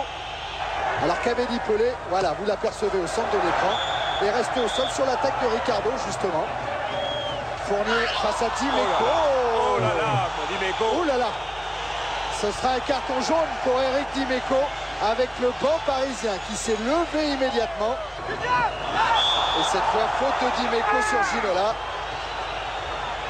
Il est en danger, Eric Dimeco. Il est en danger. Voilà qui est fait avec David Ginola. Oh, Boli, oh, Boli. Carton aussi. Calderaro en déviation vers Fournier. Poursuivi par Desailly. Oh là là, Dimeco, il y est. Oh oui. Dimeco est au vestiaire, à mon avis. Dimeco va partir au vestiaire ou alors Monsieur Girard va faire preuve de beaucoup de mansuétude. Ouais, ce sera une remise en jeu, en tout cas indiqué Michel Gérard. 55 fautes, dont 34 potentiellement mortelles. Là, le, le code civil est formel, c'est 50 prisons pour Dimeco normalement. Et beaucoup de mensuétude de la part de l'arbitre Oui, parce que zéro carton Mais- rouge. J'ai revu le, le match euh, il y a quelques années et aujourd'hui, Dimeco ne tient pas 10 minutes. Ah, bah oui, non, non, non, non, non, mais il tient pas. Le, le premier tac, c'est rouge direct. Et Mais le match, ça, il va même pas au bout, le match. Ah oui, Euh, c'est Marseille c'est- fini. C'est pire que ouais, le. Portugal-Pays-Bas de la Coupe du Monde 2006, là, où Ah ouais. c'était n'importe quoi. Là, c'est. c'est- quand tu, quand tu regardes le match aujourd'hui avec le recul, c'est exceptionnel. C'est vraiment des tacs pour casser l'autre. quoi. C'est pas Ah ouais, genre. euh, c'est- La Il blessure. n'y a Voilà, aucun blessé. Les, les mecs, c'est quand même des monstres avec tout ce qu'ils se sont pris dans la gueule. Et même là, Il les y a zéro enfants, rouge. Il y a zéro rouge. Il y a zéro rouge. C'est exceptionnel. les entends hurler, tu sais, à chaque fois. ça- Ah, c'est- Et d'ailleurs, Dimeco, il y a, il y a quelques années de ça, avait déclaré sur euh, RMC, on l'avait rebranché euh, sur ce match, et il avait dit qu'il avait tellement honte qu'il ne le montrerait jamais à ses enfants. Ah ouais, non, non, Ah mais, bah oui, hein. mais c'est, Mais mais je quand, pense. quand tu parles, quand tu parles à tous les joueurs de cette époque, ils sont finalement, euh, il y en a aucun qui est vraiment fier. Ils, ils- ils se- ils ont la con- conscience d'avoir livré un match vraiment affreux euh, pour le football et, et avec le recul, ils se disent mais comment, comment on a pu faire ça, Mais- comment on a pu être content Mais- de faire Et ça, justement, de est-ce qu'il y a, montrer ça à il y a eu des consignes? Il y a eu quelque chose? Est-ce qu'il y a. bah, Ma- Ma- Ma- Mathieu en parlait tout à l'heure. En fait, il y a Arthur Georges Oui. qui déclare avant le match Oui, dans- dans on la va leur presse. marcher dessus. Et Ouais. en fait, Et coupeur de- euh, journaux, euh, ouais. Tapi fait Dans le- imprimer ça et il dans colle le ça dans vestiaire, le ouais. vestiaire en mode bah voilà. Ouais, donc c'est lancé déjà, tu sais que. Puis euh, des mecs comme Dimeco, Oui, oui, ça tu trop le- les chauffer. Mais c'est en Mais, le- cas de- Ah, Dimeco, Casoni. Moser, Moser. Boli. euh, en face, t'avais des bonhommes. Nous, on était, Moser, il était Non, Moser, il y était euh, plus, ouais. plus, là. Mais tu sais, nous, Ouais. nous, on était une équipe d'enfants en fait. Euh, on avait Vincent Guérin. Qu'est-ce que tu vas aller au combat avec Vincent Guérin Si, bah, il y a Ricardo qui met Ricardo. un bon petit, bon petit coup de- dans la gueule de- d'Abedi Pelé, mais c'est vrai que le, le rapport, de, le rapport de force était pas. Non, mais Bon. c'était une équipe qui était expérimentée, qui jouait la Coupe d'Europe, enfin, qui était Oui, oui. championne. Nous, on, on venait à peine de retrouver l'UFA, on, s'est- on s'est pris pour des divas trop vite. Et le, la redescente sur Terre, elle est brutale à plus d'un titre. Et apparemment, le lendemain, euh, Bernard Lama et Basile Boli, notamment, partaient en vacances euh, ensemble. Il me semble, ouais. Ouais, et en- à l'aéroport, euh, Lama a fait genre putain, mecs hier. un peu fort quand même là. un peu exagéré là, le copain là, je crois. Bon, pour l'anecdote, parce que euh, les, les tacles, c'est ce qui fait la beauté du truc. Pour- Marseille gagne 1-0 sur une Ah, tête, quand même. tête dégueu de Boxic sur une sortie, Ouais. tout aussi on a même eu dégueu. droit à un but vraiment dégueu. D'accord, ok. était dégueu ce soir. Un coup franc dans la boîte, remise de la tête. Il y a Lama qui sort un peu. Trop. Et Boxic met une vieille tête. euh, enfin, c'est pas, pas très, même, le, but- même le but télé. Euh, mais bon, Avant le match retour, là le rendez-vous était bien donné pour le match Ouais, retour. Avant le match retour, Parisiens et Marseillais vont aller se dégourdir un petit peu les jambes en Europe. Alors côté parisien, on va faire un tour du côté de Thessalonique pour jouer le POC. Et, et le match retour euh, arrêté parce que Sal- Salonique avait euh, le terrain de Envahi le Salonique, terrain. ouais, euh, envahissement de terrain, ouais. Ah ouais? Mm. Et victoire Eh ben. 3-0 au retour euh, de Paris. Ensuite, petit tour en Italie pour, Naples, jouer, ouais. pour jouer Naples. Deux matchs dégueux aussi, mais victoire 2-0 à l'aller de, de Paris. On remonte un petit peu au nord. Anderlecht. Anderlecht, Anderlecht, absolument. Et puis, et puis, et puis, bah, le, le jeune Mathieu arrive devant sa- la télé de, de ses grands-parents, visiblement. Eh On oui. va en Espagne pour affronter le Real de Butragueño, de Zamorano, de Michel, de qui tu veux. Ils sont, ils y sont. Défaite 3-1 à Bernabeu, mais c'est pour mieux faire entrer le match retour dans, dans la légende du, du foot français, même un tout court. Une tête de Wea et t'as 10-15 dernières minutes euh, de, de feu. Enfin, c'est Avec Monsieur Poul à- au sifflet. tout Ouais, est, tout est irrationnel ces 15 dernières minutes. T'as la demi-volée limpide du petit prince euh, Ginola. Ricardo Rocha qui donne son cul à Valdo. c'est vraiment la fin de frappe. cette fin de frappe, elle est Ah ouais. extraordinaire. La fin de frappe dans tout ce qu'il y a là de plus belle, c'est-à-dire que le mec est de dos. Donc, terminé. Bon, Partir de la terminée. Le coup de froid avec la réduction du score de Zamorano. On croit à une prolongation, Et mais non. Au bout, du bout, du bout, du bout, du bout, des arrêts de jeu. Wea est devant le but. Camboiré aussi. Il est monté tête. Y est,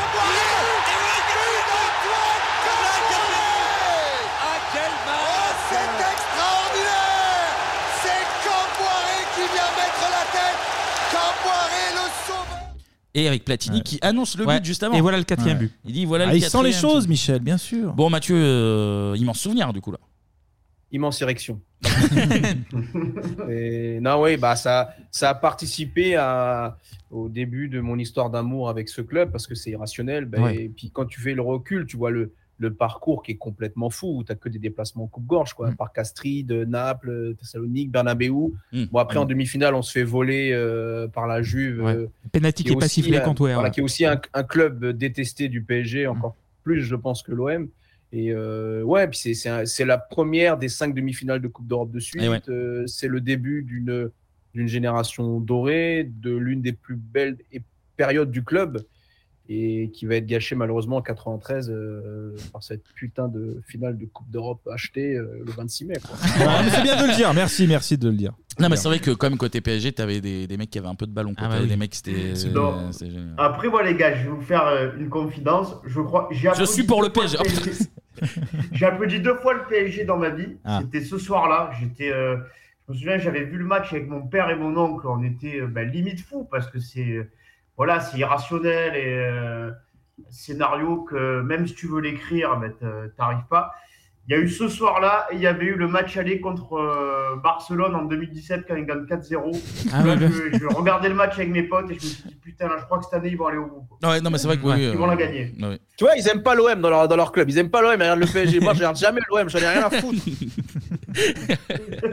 Bon, bah, tu, tu, tu l'as tu l'as déjà dit, malheureusement, ça va coincer juste avant la finale. On aurait pu avoir une finale de C3 PSG Auxerre, quand même. Oui, oui. Et du coup, euh, euh, et le- le- l'autre braco, l'autre braco. Putain, Stéphane Mahé, le penalty. Oui. Avec Non, mais Giroud tu qui. vois, tu, tu parlais tout à l'heure de- d'avoir un championnat fort. Eh Ah ben, ouais. la, Là, la oui. Ligue 1, la D1 à l'époque en était l'illustration et c'est pour ça, je pense, que l'OM a réussi à gagner la Champions League et que PSG a fait cinq demi-finales de, de Coupe d'Europe Bien et sûr, euh, ouais. octroyé une C2. Et puis là, là, on parle de OM PSG, mais euh, bon, là, Auxerre. Ah bah, Auxerre, euh, t'as Bordeaux. aussi- T'as aussi, Monaco, t'as aussi Monaco, aussi, ouais. qui, qui a fait des, des demi. Euh, Bordeaux. Nantes, ouais. Nantes, aussi, Bordeaux peu de temps après. Non, Bordeaux. Euh, 96, Bordeaux, la 96, oui. Bordeaux, mais 96, en- ouais. voilà, c'était le début des années 90, c'est vraiment le, le championnat français en. Mais c'est en c'est pleine con force. parce qu'il manquait à chaque fois cette putain de dernière marche pour. Ah ouais. euh, parce que du coup, beaucoup, je pense, notamment des plus jeunes, euh, se rendent peut-être pas compte que même Monaco fait une finale contre le Werder mais Ouais, fin, ouais. fin des années Ouais, ouais. 80. Ou 92. 92, Ouais, ouais. qui est pas- 92, qui est passé ouais, ouais. inaperçu parce que c'était le lendemain de Furiani.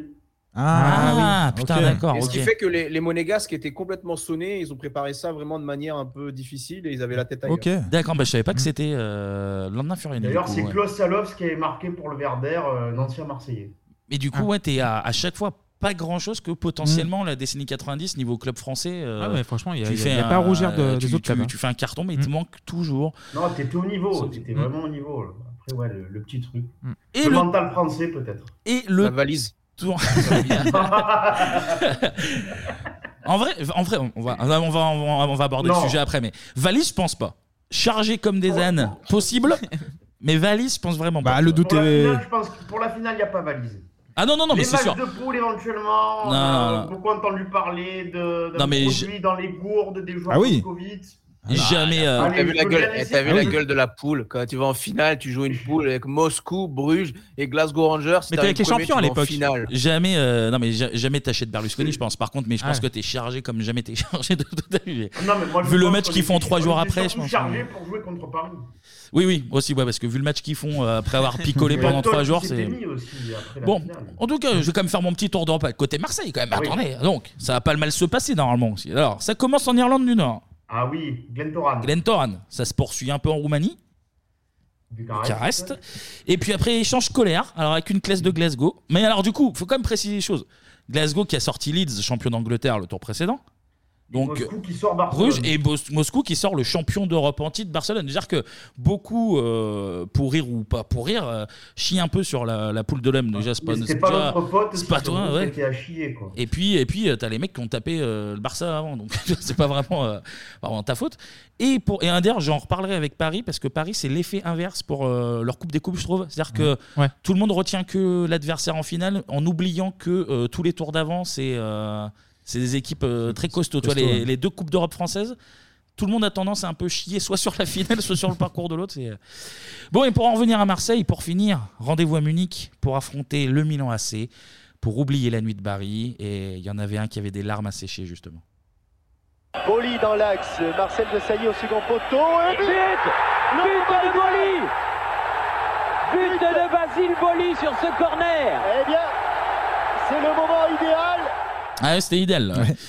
Guy, tu nous racontes ta finale un petit peu Alors, ma finale, moi, je l'ai vue ben, donc, chez moi à Plan de Cuc, au Cercle Saint-Michel, qui est donc un bar et un club euh, bouliste à la fois. Et euh, voilà, il y avait un écran géant dans le bar. Et, euh, et puis, euh, puis voilà, c'était fou. Quoi. Et puis, euh, je me souviens que bon, j'avais 11 ans à l'époque.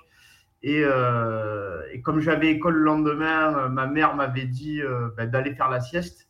J'y arrivais pas et j'avais donc regardé le club Dorothée qui était en direct de l'hôtel. Enfin, il y avait un duplex avec euh, l'hôtel des Marseillais. quoi. Mais TF1, euh, tout était en direct de Munich. Il y avait Coucou, Ouais, nous en direct de journée Munich. complète.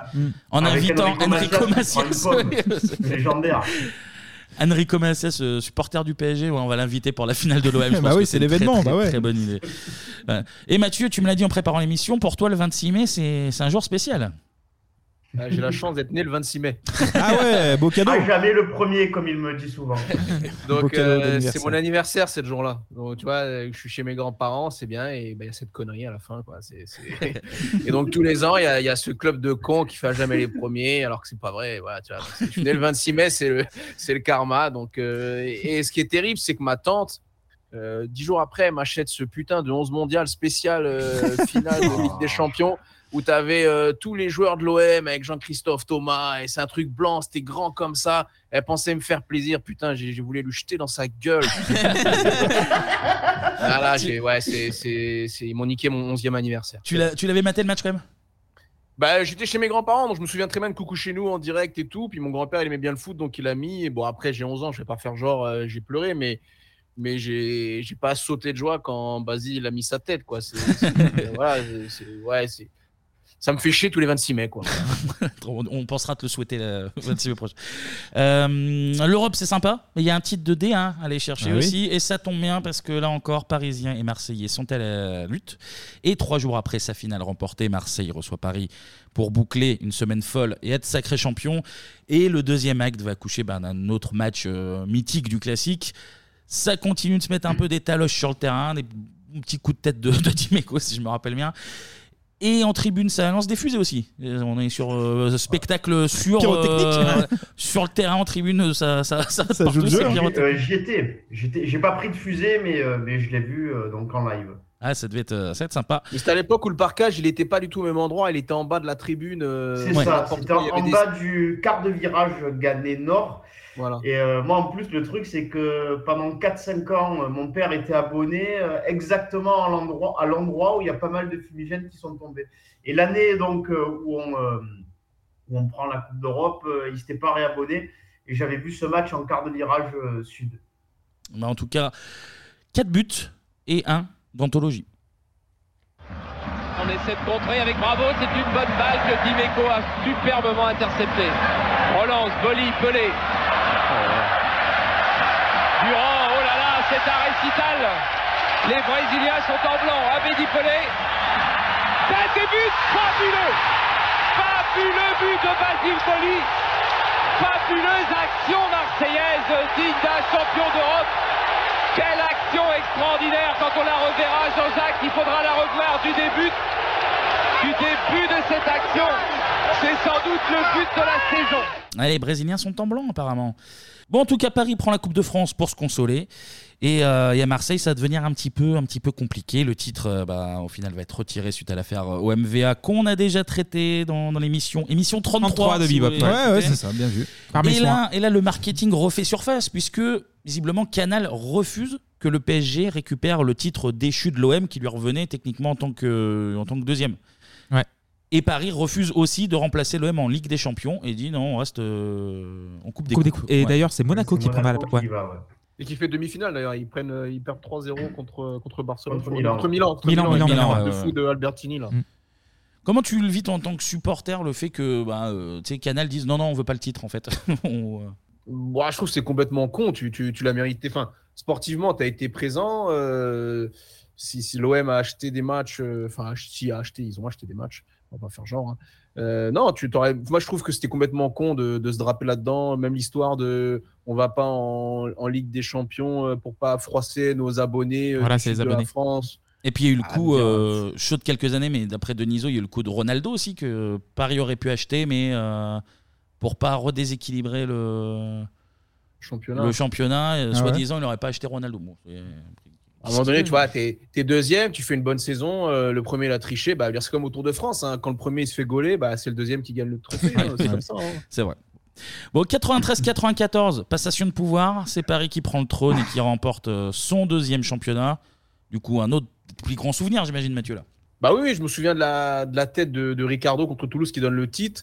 Mais bizarrement, les, les matchs de cette saison-là, ils- je crois qu'on perd le premier euh, là-bas et le deuxième, on fait un partout à la maison. C'est ça. Mais c'est- deux matchs absolument quelconques. Et, et tu sens que, bah, que l'OM, forcément, est, est en plein marasme bah, de l'affaire OMVA, que ça va se casser la gueule et ils sont plus en Coupe d'Europe. Enfin, ils ont pas, c'est normal, ils n'ont pas réussi à capitaliser sur la victoire en Ligue des Champions. Ça va vraiment être un coup d'arrêt pour eux.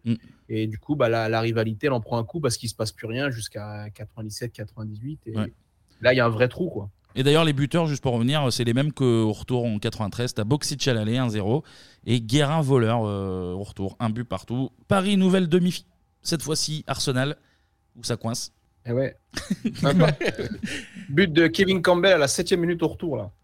C'est c'est dans ce match-là que Lama fait une sortie euh, venue euh, de, Oui, oui. de Ah ouais, un nulle chat, part. un euh, chat, incroyable. Exceptionnel. Incroyable sortie. Et d'ailleurs, même euh, le match euh, des bouchers, là, on a parlé en 92. Lama fait une sortie dans les pieds de Allen Boxic qui est euh, incroyable. Ah, non, non, non, non, non, non. il, il le crochette Ah ouais. quasiment, Ouais, il ouais. revient, il ramène le Il ballon. la ramène sur la main, franchement, ce- cette sortie, euh, ce- un Et arrêt, même- mais. euh, Et même sur le but, sur le but de Boli, euh, il fait un plongeon euh, exceptionnel. quoi. C'est Ouais, ouais, juste qu'il te, il te met le ballon. euh, De toute façon, il a tenté euh, 100 fois et il la mettait, il la mettait qu'une fois, c'était celle-là. Ouais, c'est sûr. C'est vrai avait je crois que, je crois que. Boli, Boli, il dit quand il va à la tête, je sais plus si c'est Ricardo ou il C'est veut Ricardo. faire mal à Ricardo Voilà, il dit je qu'il veux le avait, euh, déglinguer, je veux le déglinguer. Il avait fait, euh, il avait mis un coup à Betty Pelé, je crois. Ouais, ils veulent l'autre, démonter et, et Ricardo s'écarte juste un peu et du coup il prend ballon plein. Bref. Plein Euh, front et ça fait peur. je reste euh, fin, de- fin d'année 93, donc on va sur C'est bon, 93. c'est bon, on n'en parle pas de ça. Fin d'année Fin de novembre 93, parce 93. que bah si, mais si, Hmm. parce que Hmm. la D1 c'est une chose, la Coupe d'Europe d'accord, mais on a une Coupe du Monde à jouer putain aussi. Et forcément, bah, au sein de l'équipe de France, t'as beaucoup de joueurs de l'OM et beaucoup du PSG. Oui. On l'a vu. Les ententes OM PSG, c'est possible. On l'a vu Bien en sûr. 75. Et là, là c'est pour la bonne cause. Donc là, c'est très simple. Oui. Il y a juste à taper Israël et direction. Ah, on la voit là, on la voit d'ici, là. on la voyait là, portée de main. Fait un point à prendre en deux matchs. À domicile, deux matchs à domicile en plus.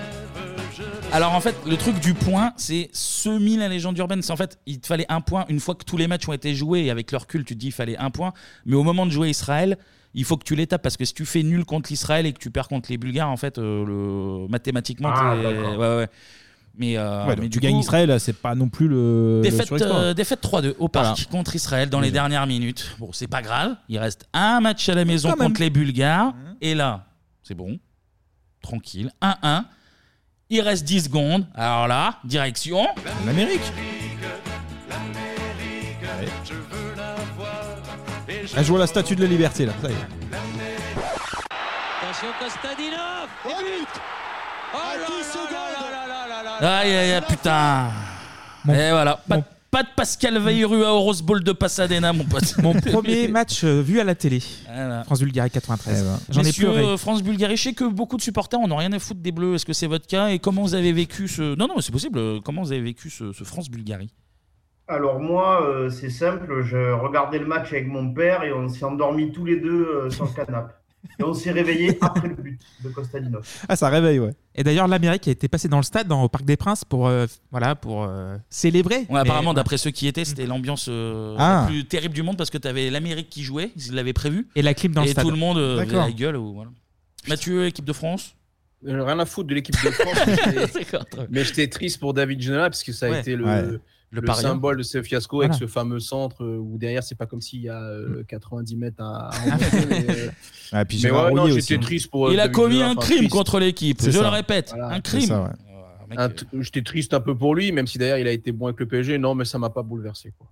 Et, Pas par- non plus. et parmi en tout cas ces explications de la, de la désillusion des Bleus, eh ben, il y a cette histoire justement de clans parisiens et marseillais qui, auraient, ben, qui ont sans doute même gangréné un peu l'équipe de l'intérieur, avec notamment bah, des Marseillais qui dicteraient un peu leurs lois, euh, Papin notamment qui déciderait aussi des horaires d'entraînement euh, en équipe de France. Ouais. On écoute justement ce sujet, euh, Emmanuel Petit, Un qui, monégasque. euh, qui, était, qui était jeune à l'époque. Et monégasque. C'était à Clairefontaine, euh, lorsqu'on descend du château de Clairefontaine pour aller vers le terrain de Michel Platini. Il y a des gros sapins énormes et euh, c'était le premier sapin. c'est- on m'a attrapé là. Attrapé entre guillemets, hein, parce que je ne me serais pas laissé faire non plus. Quoi, mais, euh, et on m'a bien expliqué que les choses fonctionnaient d'une certaine manière. Il y a une, euh, une majorité de joueurs marseillais au sein de l'équipe de France et que, euh, vu la complicité que pouvaient avoir certains joueurs marseillais à cette époque-là avec le sélectionneur, euh, que, en plus j'étais le seul jeune joueur de l'effectif, en plus j'arrivais de Monaco, donc pas vraiment les atouts pour pouvoir revendiquer quoi que ce soit, donc il fallait que je la ferme. Quoi. 94-95, bon bah là c'est plutôt euh, tranquille niveau classico pour la simple et bonne raison qu'au lieu de jouer Paris, bah Marseille est invité à se déplacer à Guignon et à Saint-Brieuc, donc automatiquement Ouais. euh, pas de pas de classico. Enfin si, si quand même, petit petit peut-être frisson, sait-on jamais, parce qu'il y a un match en Coupe de France, de France, ouais. en demi-finale, sauf que la Paris expédie les affaires courantes 2-0 et il va aller soulever bah, la Coupe de France et il va même prendre la, première, coupe, de la, Ligue. eh oui. Contre Bastia, je crois. Euh, en, En 80. 95, ouais, ouais. Le premier doublé euh, coupe-coupe de Paris, Ouais. qui en fera euh, pas longtemps après. Euh, Marseille remporte le titre en D2, mais euh, non, non, non, messieurs, on reste, euh, on reste à l'étage. en Et qui dessous, sauve la plaît. Saint-Etienne de la relégation. Ça aussi. Ouais, ouais, ouais, faut- faudrait Ouais. dire merci un jour quand même. Merci, Marseille. Petit mot sur la Coupe d'Europe quand même, parce que Marseille la joie, la, la joie, la joue, Marseille la joue, et réussit l'exploit de se faire sortir par Sion. Par Mais Sion. ils, ils sortent le piré, non? Ouais, euh, premier tour, euh, on sort l'Olympiakos, que je crois qu'il y avait Rachid Yekini, euh, regretté attaquant euh, nigérian, et l'Olympiakos qui avait beaucoup investi, euh, je crois plus de 50 millions de francs en transfert, ce qui était énorme à l'époque. Et, euh, et j'ai eu la chance d'être au stade euh, pour le match retour, et c'était un de mes meilleurs souvenirs euh, au Vélodrome. Une ambiance de malade, et, euh, et euh, Tony Cascarino, Ah oui. Bernard Ferrer, enfin, Philippe De Wulf, non, il n'y a pas le belge là, De Wulf De Wolf. De Wolf, voilà. Michel De Wolf. Michel De Wolf. Avec Et le là. Et la, la sortie de Barthez contre Sion, euh, moins, moins un bon moment, j'imagine. Ah, la mésentente de euh, Casoni-Barthez, quoi. C'est terrible, ça. Pendant ce temps-là, nos amis parisiens, bah, ils continuent de martyriser des Espagnols. Après le Real en 93, bah, c'est Barcelone en 95 et le fameux but de Vincent Guérin. Valdo. C'est du grand Oh, football, ça, Thierry. c'est du du grand, grand, grand football. football. Allez, Vincent. Guérin, belle frappe Un but Oui, Vincent Et but Allez, Vincent Guérin Oui But Oh, de formidable, Guérin il le mérite 100 fois, 100 fois il mérite ce but. Entre le match aller et le match retour, il est formidable Vincent Guérin. Bon, du grand football, il a dit Jean-Michel. euh, hein, donc euh, ça, ça jouait Paris. Bah, c'était c'était une superbe époque. euh, C'était quand tu regardais la Ligue des Champions avec Roger Zabel, les, les Voltaire habillés euh, avec Ouais. les maillots, Avec les maillots, les, oui. les résumés des matchs. Enfin, c'était c'était fantastique. euh, puis euh, ouais, puis tu fais une euh, tu fais 6 sur 6 en poule, Ouais. tu tapes le, le Barça de, de Cruyff.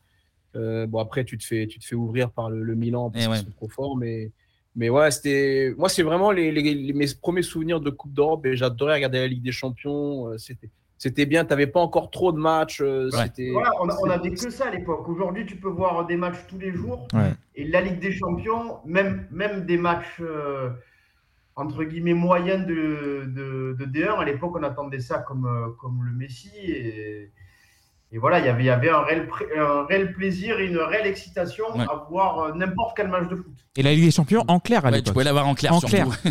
Sans Ah oui, payer. Détail important. Bon, tu tu l'as dit Mathieu, le Milan AC passe par là et prive encore Paris de finale. Mais patience, peut-être, je dis bien peut-être que ça va finir par payer. Sait-on jamais, genre en 96 par exemple. Alors, euh, pas de OM PSG cette année-là, ni en coupe, ni nulle part, ni quoi que ce soit. Marseille va remonter en D1 à la fin de la saison. Paris euh, laisse le titre à Auxerre. Mais pour se consoler, les Parisiens arrivent en finale. On est le 8 mai au stade du Roi Baudouin. Le PSG a pris Yannick, Yannick Noah comme coach mental. Ah oui, c'est vrai. Et ben, ça donne euh, envie à Bruno Ngotti de mettre des grands parpaings. Allez, c'est parti. Allez, Oh oui, bien, oh, allez. Quel but Oh, quel Oh, but quel but But de Oh, Bruno but Ngotti sur ce coup franc au ras du piquet. Oh, à la frappe 28e minute. Oh, quelle frappe de Bruno Ngotti. Oh, quel but merveilleux du euh, défenseur parisien. Mathieu, Mathieu, Mathieu, la Coupe des Coupes alors Bah, vrai bon souvenir. J'ai- J'aimais beaucoup cette coupe parce que c'était l'essence même de la Coupe d'Europe. Tu que des vainqueurs de coupe, donc tu avais des, des équipes un peu improbables, mais tu avais des, des belles équipes. hein. On avait joué Parme, on avait Ouais, ouais. Corogne, euh, l'AEK Athènes, Celtic Glasgow. Enfin, c'était des, des super trucs. Euh, bon, oui, c'est sûr, en finale, tu, tu joues euh, le Rapide de Vienne que personne connaissait. De avec- Karsten Janker. Karsten Janker, Karsten Ivanov. Janker. Ouais, et- mais, mais moi j'en garde un très bon souvenir. Euh, J'avais 13 ans, j'étais en échange euh, euh, et- enfin, avec ma classe, on était en, aux Pays-Bas, on était à, à Rotterdam où la finale se jouera un an plus tard, c'est le hasard. Et on était que des petits Parisiens de 13 ans dans un petit bar euh, à côté. On, on a- on était dans la rue avec nos drapeaux, nos maillots du PSG, on était contents. Enfin, c'est un super souvenir. Quoi. Tu gagnes pas souvent une Coupe d'Europe, c'est la seule qu'on ait gagnée. Et l'avantage, c'est que plus personne ne la regagnera, cette Coupe d'Europe. Donc, c'est- Ouais. c'est un peu mythique. Ouais, mais puis- puis- puis ce que tu disais, euh, ce que, ce que je disais aussi un petit peu tout à l'heure, c'est le parcours en fait, parce que tout le monde retient Rapid Vienne, mais euh, Parme, euh, t'as Risto Stoïkov. Euh, la, la Corogne, il y le Celtic, hein. Glasgow, t'avais euh, t'as- ouais, t'avais des bonnes équipes. Bon, je crois qu'on joue euh, le, le Molde, euh, Molde 2 de Ole Gunnar Solskjaer. Donc, euh, c'était ouais, c'était c'était une vraie belle Coupe d'Europe. Et qui, Euh, et qui vous met deux buts, je crois, sur le ski. Ouais, c'est ça, on gagne 3-2. Et l'année d'après, tu joues, euh, tu joues le Liverpool, tu avais la Fiorentina en, en demi-finale. En finale, tu joues le, le Barça de Ronaldo, Ouais. tu avais Galatasaray. Enfin, tu avais, des équipes un peu chiantes à jouer. Quoi. Hmm. 90, euh, 96-97, pardon. Là, Marseille revient dans la cour des grands. Euh, mais bon, là, les, les deux clubs n'ont plus du tout les, les mêmes objectifs. Paris va encore finir deuxième derrière Monaco. Marseille, onzième. Euh, deux matchs sans grand-chose euh, à signaler. 0-0 au parc. Et euh, victoire de l'OM dans un VEL en travaux pour la future Coupe du Monde. Ouais. Guy 1-0, but de Bernard Ferrer sur penalty. Eric Non, Roy. c'est Eric Roy. Eric Roy. Eric Roy. Oui, Ah, c'est Roy, eh putain. oui, Eric Roy sur penalty.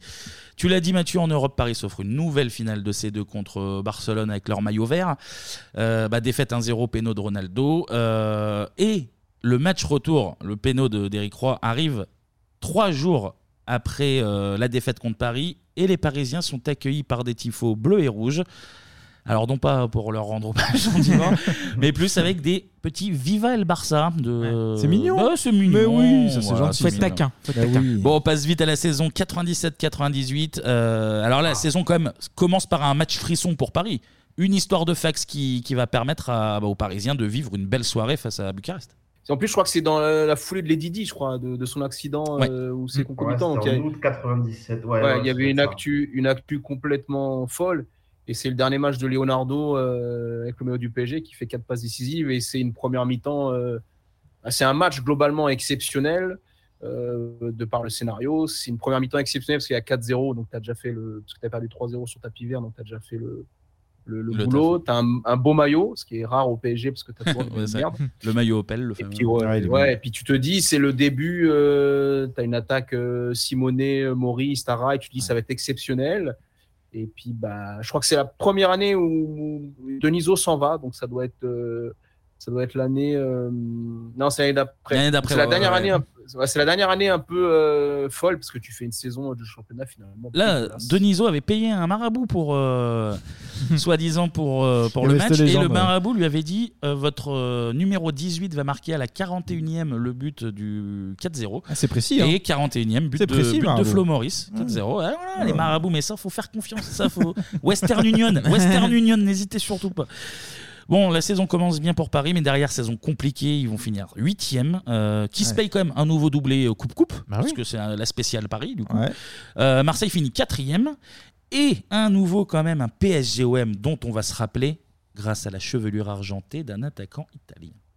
Ah, il est passé. Il peut centrer en retrait. Il y a Camara. Dans la surface de réparation. Penalty.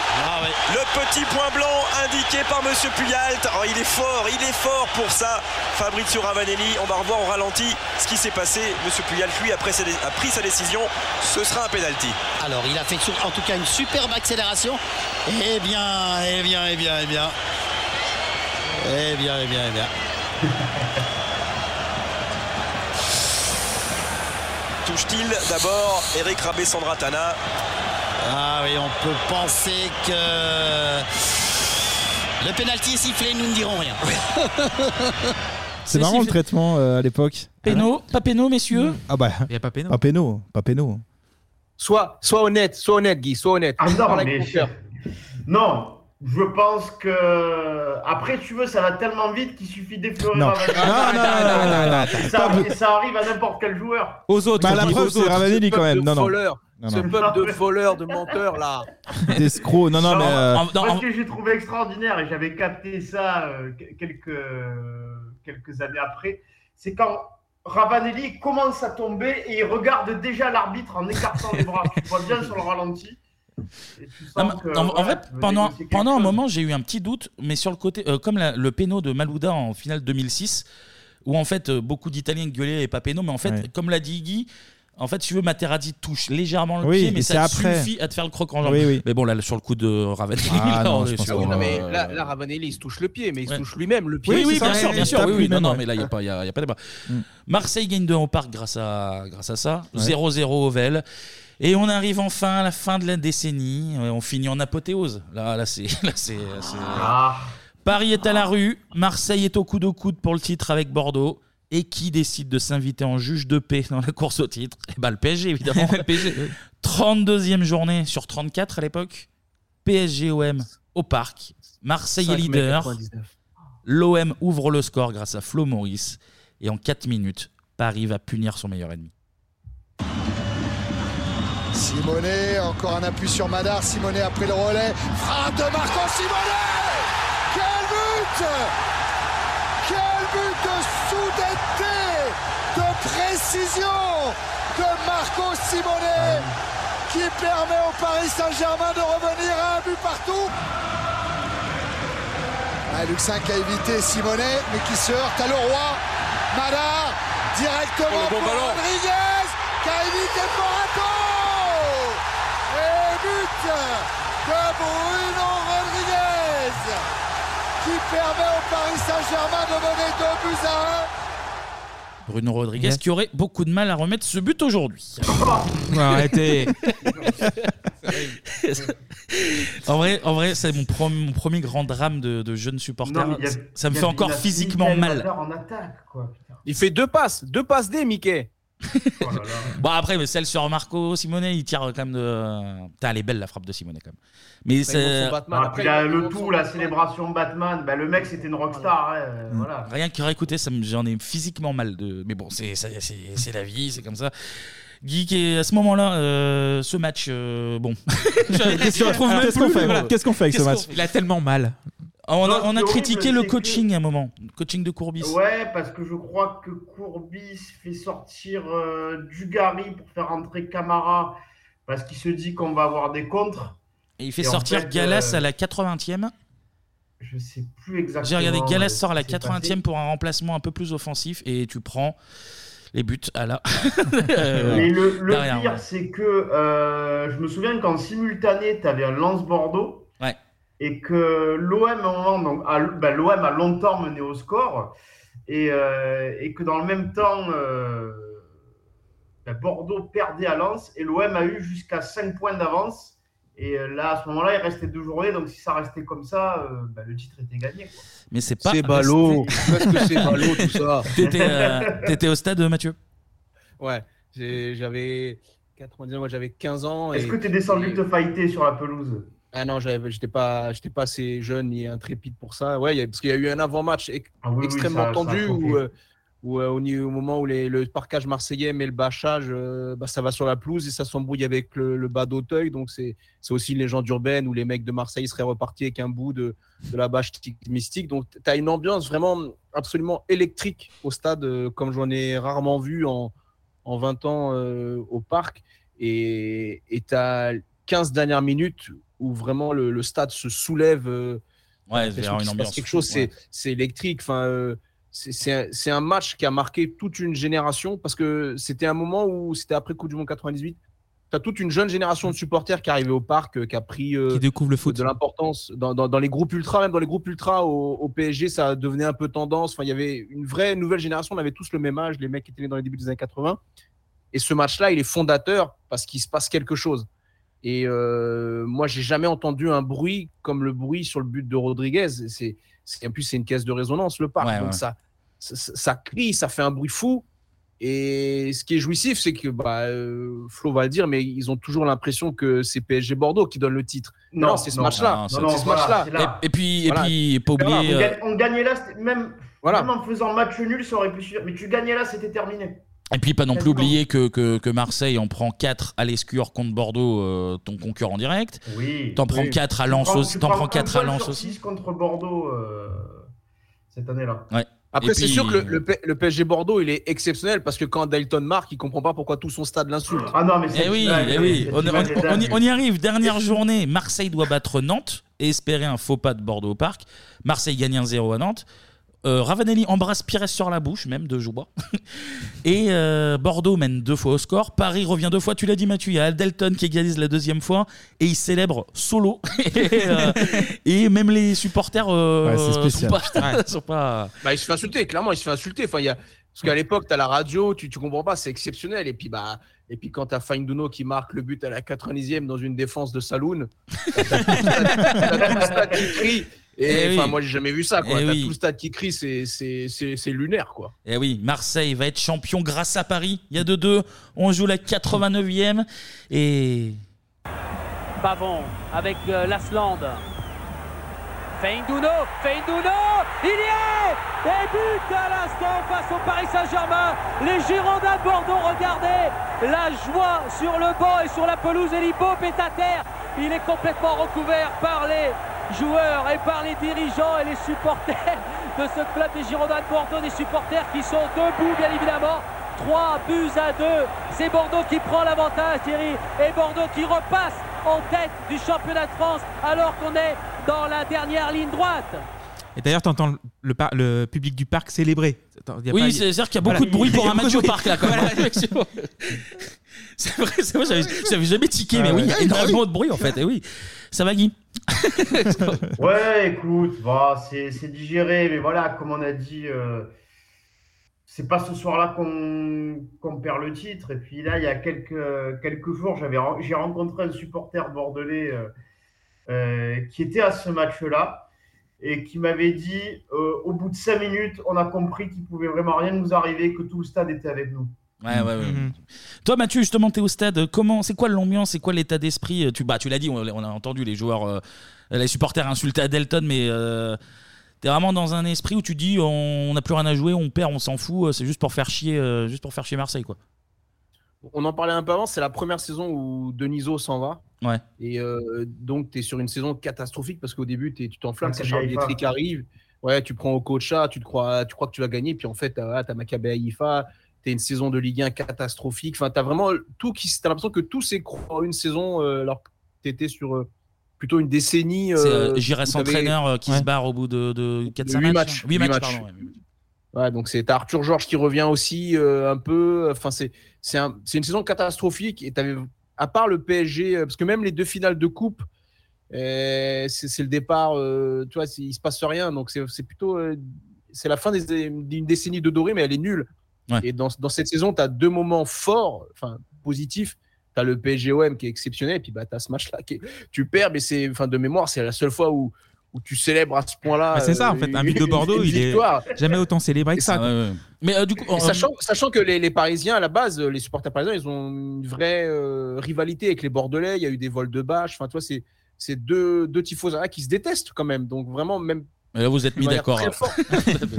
L'unité de la Voilà, nation. et, et- et là, et là, tu célèbres. euh, Enfin, tu, tu pourris à Dayton qui, qui égalise, quoi. Donc, Mais l'image, elle est incroyable parce qu'il est Ah non, tout il- seul il vers ce panneau de le pub. but, Ah et il ouais. se retourne et tous ses coéquipiers étaient Ouais, déjà remplacés. Il est vers les panneaux de pub, il est Ouais, là, se il regarde, il n'y a personne. terrible image, terrible image. Euh, Guy, je me trompe peut-être, mais au match aller, il y a 0-0, mais il n'y a pas une barre de Galas, une espèce de retourné ou je sais pas quoi, de Galas Euh, ou c'est peut-être un ciseau de Camara qui passe juste à côté, il me semble. J'avais une pression Attends. de, de barre qui. de barre transversale qui a. La barre à trembler, comme on dit à Lyon. Ouais. Oui. Bon, c'est pas. Et pour bien finir sa saison, Marseille perd la finale de l'UEFA contre Parme. Après, Oh, c'est ballot. euh, C'était- après, Je, je crois que c'était- c'était avant. Oui, avant, oui, oui, mais c'était fin dans de- la fin de saison.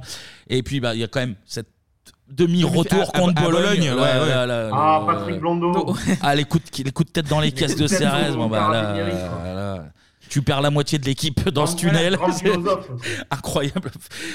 Bon, voilà pour saison Après, MPG. gros- gros- gros- grosse équipe de Parme. hein, euh, Ouais, ouais, à l'époque, ouais. Oui, oui, c'était, euh, des ouais, sacrés- ça sac- avait été décimé, mais en face, c'était fou. hein. Puis Crespo, Thuram, euh, sacré- euh, créatine aussi, l'attaquant. Ah, bah, là, c'est- euh, créatine, sur le ouais. petit plus, hein. Créatini, Créatini. Ça passe mieux. La tête pas appuyée de Laurent Blanc, enfin une catastrophe. une catastrophe. Voilà pour saison MPG des années 90. Mathieu, on te libère un tout petit peu en retard, mais merci d'être resté avec Merci, nous. les gars. Merci beaucoup, Merci. Mathieu. Merci beaucoup, Guy. C'était très cool euh, pour euh, vos Merci souvenirs, à vous, les euh, gars. vos, euh, Des vrais vos souvenirs, là. anecdotes. C'était- On était dedans, vraiment. C'était beau. Et puis, euh, écoutez, qu'est-ce qu'on. Bah, la saison, je pense qu'au moment où on va diffuser, la saison va être quasiment euh, Ouais. finie. Euh, est-ce Bordeaux que- sera en Ligue 2. Eh ben, Eh oui. euh, parle pas de. j'ai- Ça a porté l'œil, mais on, y- on espère tous. On Non, espère non, tous. non, on espère tous. Les barrages pour, pour les Steph. Qui Ah non, sont en non, face de attends, moi. attends, arrêtez, arrêtez, arrêtez. Oh, ça peut être Oui, pas oui, mal. c'est possible, Un c'est duo, possible. un duo perdant, là, ça peut être pas mal. Oh là là. Encore merci, messieurs, et à très bientôt, peut-être pour de nouvelles Ah, bien sûr, aventures. pourquoi pas. Salut. Merci à vous. Salut. Salut. Salut à tous, salut Mathieu, merci les gars. Bon, c'est cool, on a eu des invités qui avaient beaucoup de choses à dire. hein, Ah euh, cette ouais. émission. Là, on vous dit la vérité. Bon, on a pris des pauses entre chaque euh, chronique, mais on en est là, dans quelques secondes, à 3h45 Cinq, d'enregistrement. 3, 2, 1. 3h45 d'enregistrement. On a bien fait de couper en deux. Mais malgré ça, Mais il malgré fallait la ça, fatigue, il fallait et ça. la Plus chaleur, que, et la chaleur, La chaleur. plus que jamais, on a Hey la fureur de vivre, la passion de la musique. Passion de la musique, passion du football, la passion. la passion, pa- eh, passion, passion. eh, la passion des bagnoles, mon Ah, pote, là. passion de vivre, ah, Euh, putain. Ça part les bagnoles. Tuning. C'est l'heure de. Enfin, la dernière. Oui. Clément, réveille-toi, là. C'est c'est à toi de jouer, là. Bah, Go Il est venu, il est venu. Ça fait 4 heures qu'il parle pas. là. Il est sous la Clément. table Il est avec Ah, Damien ah, 16 ah, là, pardon, allez, c'est lâche-le Damien. Pardon. C'est moi, oui, bonjour. C'est l'heure Clément, de enchanté. la partie. Calme-toi. C'est l'heure de la partie ciné.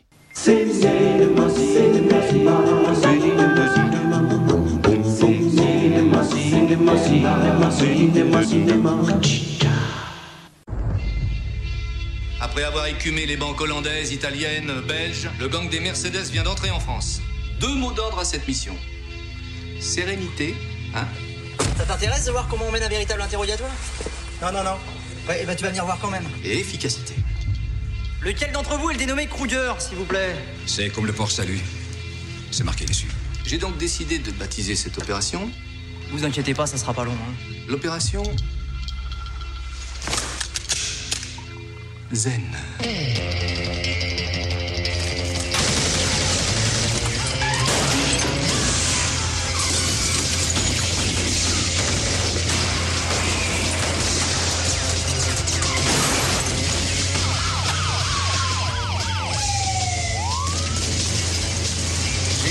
Voiture. Je répète, on note, j'ai identifié la voiture du complice. Ta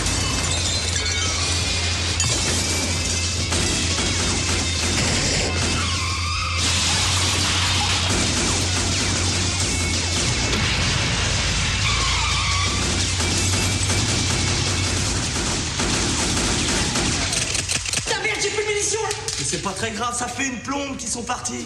Ah bon Ouvre tes yeux, il est vide le garage, y a plus personne. Ah ouais, ils sont plus là. Ah ouais, ils sont plus là. Moi, tes interrogatoires, là, ça se passe toujours comme ça ou là c'était juste pour moi, pour me faire plaisir? Ah mais non, d'habitude je pose au moins une question là. Après le rap et le foot, à mon tour de vous parler d'un phénomène qui a mis Marseille sur la carte Michelin de France. Eh oui.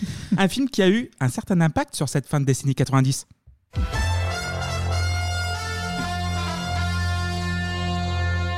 Bah oui, Taxi. RTL, RTL, la radio de Taxi. Donc pas grand chose à vous dire, tout le monde le connaît. Il s'agit donc de Taxi de Gérard Pérez, sorti le 8 avril 98 et depuis diffusé à peu près toutes les trois semaines sur les différentes chaînes de notre télévision numérique terrestre. C'est vrai, malheureusement vrai. Un film qui a connu des suites en 2000, en 2003, en 2007 et en 2018. Qu'est-ce que c'était bien en 2018 Ouais. Ah là là. Une adaptation américaine en 2004 avec Queen Latifah, Jimmy Fallon et Giselle Bunchen.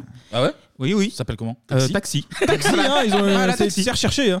Qui a obtenu le vertigineux score de 9% sur le site de référence Ah, sur Rotten Tomatoes. Voilà. Ah Alors 9%, euh, là c'est vraiment euh, un film de vacances quoi. Voilà. Ils disent non, bah là c'est pas la peine. Aussi une adaptation, euh, une adaptation télé.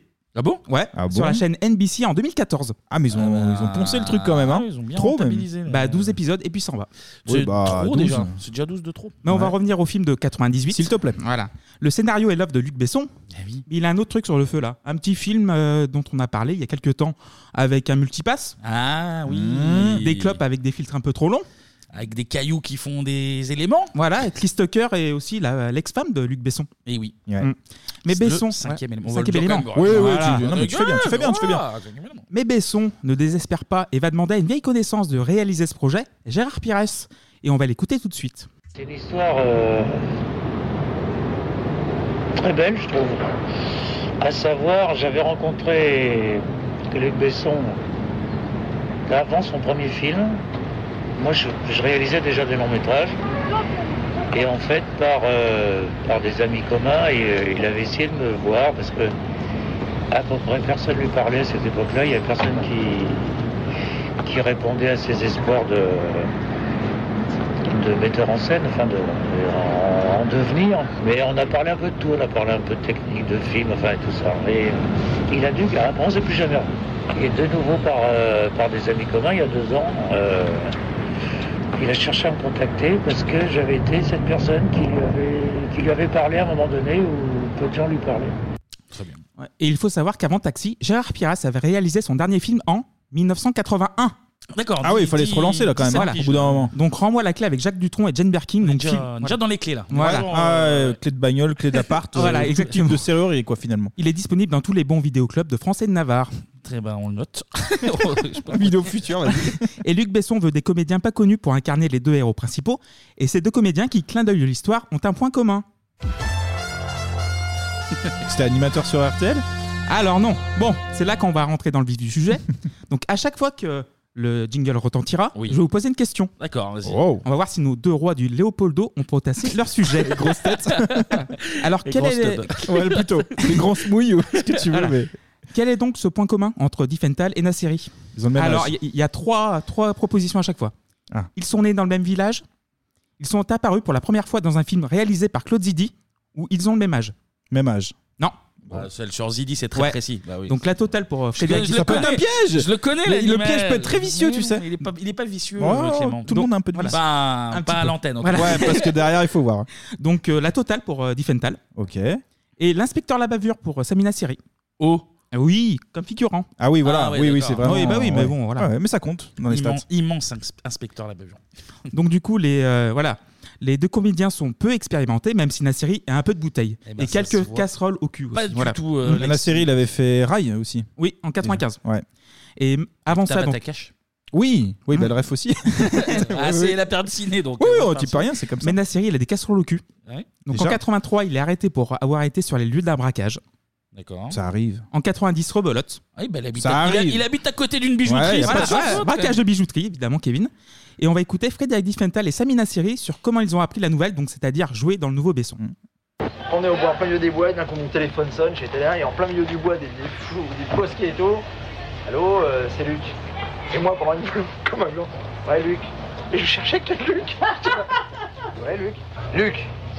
Je dis, bah oui, mais Luc, vous êtes Luc, Luc, qui Luc quoi euh, Luc Besson. Euh... Euh, deux secondes. Euh, le- Léon, euh, le grand bleu, euh, Nikita. Mais oui, je fais non, mais excuse-moi, mais euh, moi, je t'explique, là, je suis au bois avec mon chien. Ah, parce que t'es au bois avec les chiens? Qui me dit Je lui dis, non, je suis au bois avec mon boxer. Et euh, bon, alors, euh, ça va, tu veux toujours le rôle? Je fais oui, et puis voilà, il me balance que j'ai le rôle et tout, j'étais comme un fou. Mais moi, toujours persuadé que c'était un gag. Et au bout d'un moment, je écoute, euh, pas Luc, si c'est vraiment Luc, je suis hyper heureux, hein, je te promets, je suis hyper content tout. Mais c'est toi Moi j'étais, moi je sortais de Leader Price. J'étais euh, avec mon fils, pour l'anecdote, et je descends la tirette pour retirer des sous. Je retire 500 francs, et donc le téléphone sonne et c'est mon fils qui avait le téléphone dans les mains. Mon fils appuie sur Yes, il vient, il parle, je prends le téléphone, et c'était Luc qui était au téléphone qui m'appelait des, des Bahamas en me disant euh, bah, c'était t'es chaud pour le film? Je lui dis non, je suis pas chaud, je crois que je vais cramer là, dans, dans deux minutes. Et puis il m'a dit bon bah c'est toi qui le fais quoi. Donc je suis retourné à la tirette et au lieu de prendre 500 francs, j'ai pris 2000 francs. Bah oui, c'est des gamins, quoi. C'est c'est mignon. Et on va parler du restant du casting tout à l'heure, mais avant ça, et avant de commencer le résumé, vous avez, vous avez aimé le premier taxi? Euh, c'est mais c'est- c'est compliqué, c'est compliqué parce que le film en quel fait, souvenir, non, déjà mais- Quel souvenir alors, t'avais bah, des, sou- ah, bah, Voilà. des souvenirs, euh, j'avais des bons souvenirs parce que 98, euh, je suis enfant et dans la cour euh, de récré du collège.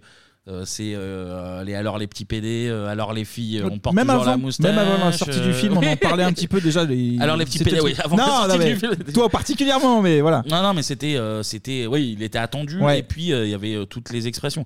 Après, là, je l'ai revu.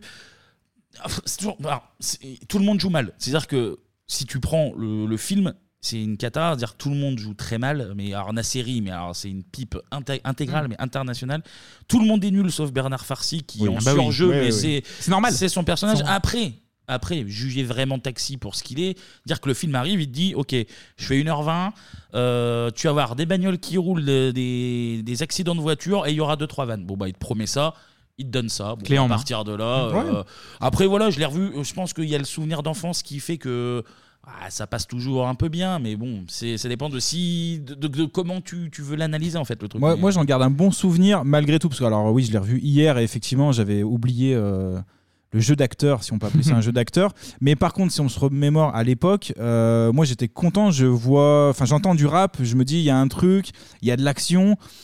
Euh, fond de comédie en plus, donc euh, à l'époque j'étais content, je l'avais vu en cinéma plein air en mode pirate, je m'étais planqué dans, dans- dans un endroit pour le regarder donc de loin, donc je conna- comprenais pas tous les dialogues, mais je voyais les scènes d'action, etc. Et puis, euh, et puis voilà, non, moi j'aimais bien, c'était bien, un bon souvenir malgré tout. Clément. Ah, moi j'ai beaucoup aimé. même- même Ah, les bons oui, clients même- Ah ah oui, ouais je suis bon client là-dessus. C'est Ouais, vraiment un film de. C'est vrai qu'à la cour de récré, on en parlait tout le temps. parce que Mm. C'était la fin de l'année, euh, avril-mai. Et il y avait Titanic qui était sorti la- l'année enfin, En janvier. un peu, en janvier, en- Janvier, un, ouais. peu, un peu plus tôt dans l'année. Et là, on parlait de la 406 des Nassiri qui roulait. En fait, un gars qui est en taxi, ça, c'était c'était extraordinaire. Quoi. Il n'y avait, Mm, pas mm. de- il y avait pas de. On, Non, on puis tous. Besson, euh, de toute façon, il- voilà. le film était attendu Mm. et euh, grosse pression, non? Donc on va commencer le résumé. Donc Dick Allez. Dale Miserilou, un livreur de pizza qui tape sa bille en scooter dans les rues de Marseille. Mm. Le livreur s'appelle Daniel Morales et c'est son dernier jour chez Pizza Joe. Eh oui. Et il- donc tu as une cérémonie de départ qui est organisée et on découvre la petite amie de Daniel, Lily, interprétée par Marion Cotillard. Cotillard, Eh oui. Donc là tu as un défilé de deux roues, donc quand tu as 10-12 ans, bah, c'est le meilleur truc que tu jamais vu. Surtout le mec qui fait des. tu sais, Il fait un saut périlleux ouais. arrière. Euh, mais je me demande comment le scooter repart quoi derrière. Non, mais mais bon, normalement, tu- c'est c'est pas, on terminé. voit un truc partir, mais bon, je me dis ok. Et sur les essayer. containers aussi, tu as, la moto qui Ah monte ouais, aussi. ouais, une vraie organisation. hein. Mais il y a eu petit bisou avant. Oui, il y a eu petit bisou. Il lui demande est-ce que tes Volé lèvres ont glissé Ouais. Mmh. Ouais, il- Elle y retourne. Ah oui. Et la fin du défilé et première interaction avec la police. Daniel et Lily s'enfuient et se réfugient chez Daniel.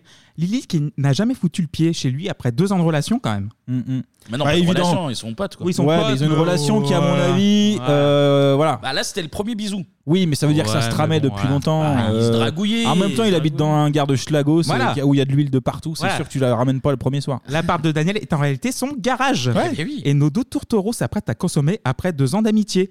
Mais le réveil sonne. Ah, il, est- il écoute RTL le matin. Alors, première question, donc du coup, c'est une question. Oui. Eh ben, Alors, attends ta question. Donc Daniel a un rendez-vous très important à la préfecture Ouais. pour Oui. commencer une nouvelle vie et il arrive avec un maillot de l'Olympique de Marseille. Oui. Voici la question. Quel numéro porte-t-il et quel est son sponsor? Le 8, Pa- et Pamerla, c'est un Parmela, Parmalat. Parmalat. Parmal- bravo, bah, Parmalat, Kevin, t'es trop fort. Voilà. Avec un 8 de Coupe de France d'ailleurs. le- Oui, c'est le vrai. numéro un peu en relief, là, dégueulasse. Donc là, du coup, à la préfecture, il attend une plombe. Mm. Il obtient enfin sa borne, la borne Taxi Max Marseille, qu'il pose avec fierté sur son cheval de course, sa 406 blanche. Et en fait, elle en a dans le moteur, le- la 406. Mm. Oui, puis il se fait, il se fait une cérémonie tout seul. Oui, un oui, petit peu, merci. euh, Et d'ailleurs, à Marseille, tout le monde parle marseillais sauf lui et Fred Voilà. Diffenthal d'ailleurs. Et Ouais. Marion Cotillard. Mm. C'est-à-dire que tout le monde a un accent comme ça, Ça, et, et lui pas- non. pas eux. Voilà. le film peut commencer avec Dave Bond et Karine.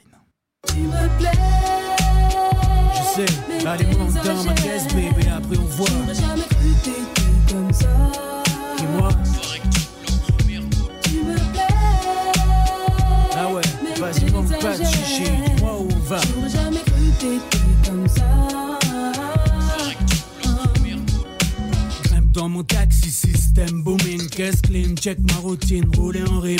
Et ça, ici là, elle assise là, mets-moi dans les Mia, dépend les Karine quoi, qu'est-ce qu'il y a?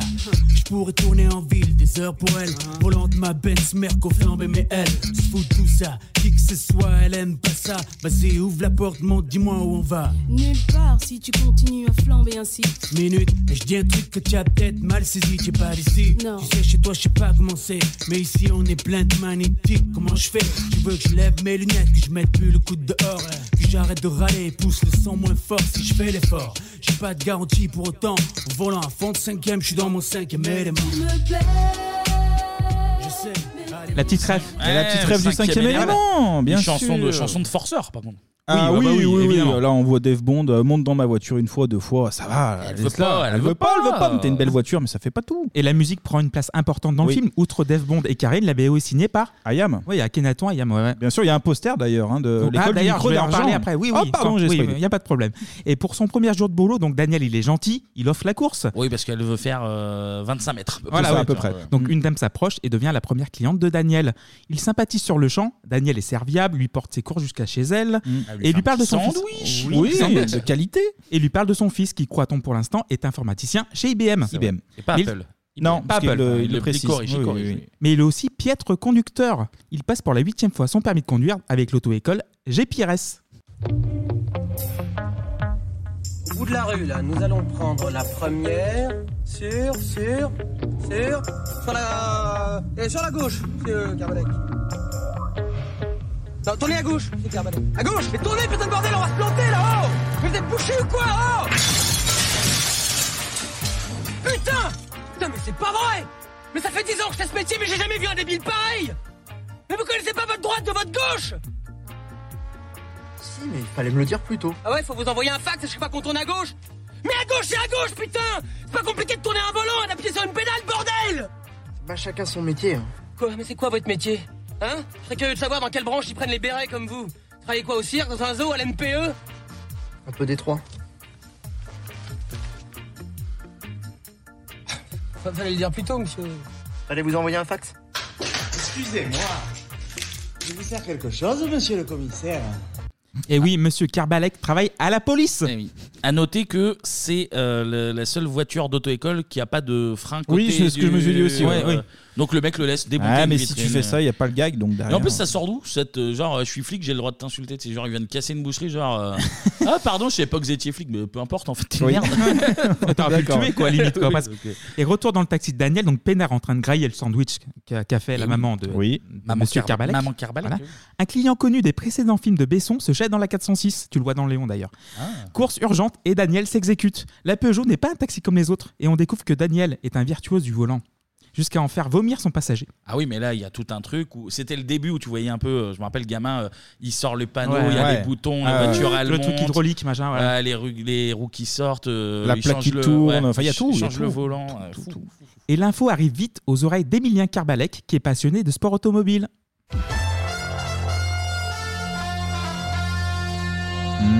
Question. Mhm.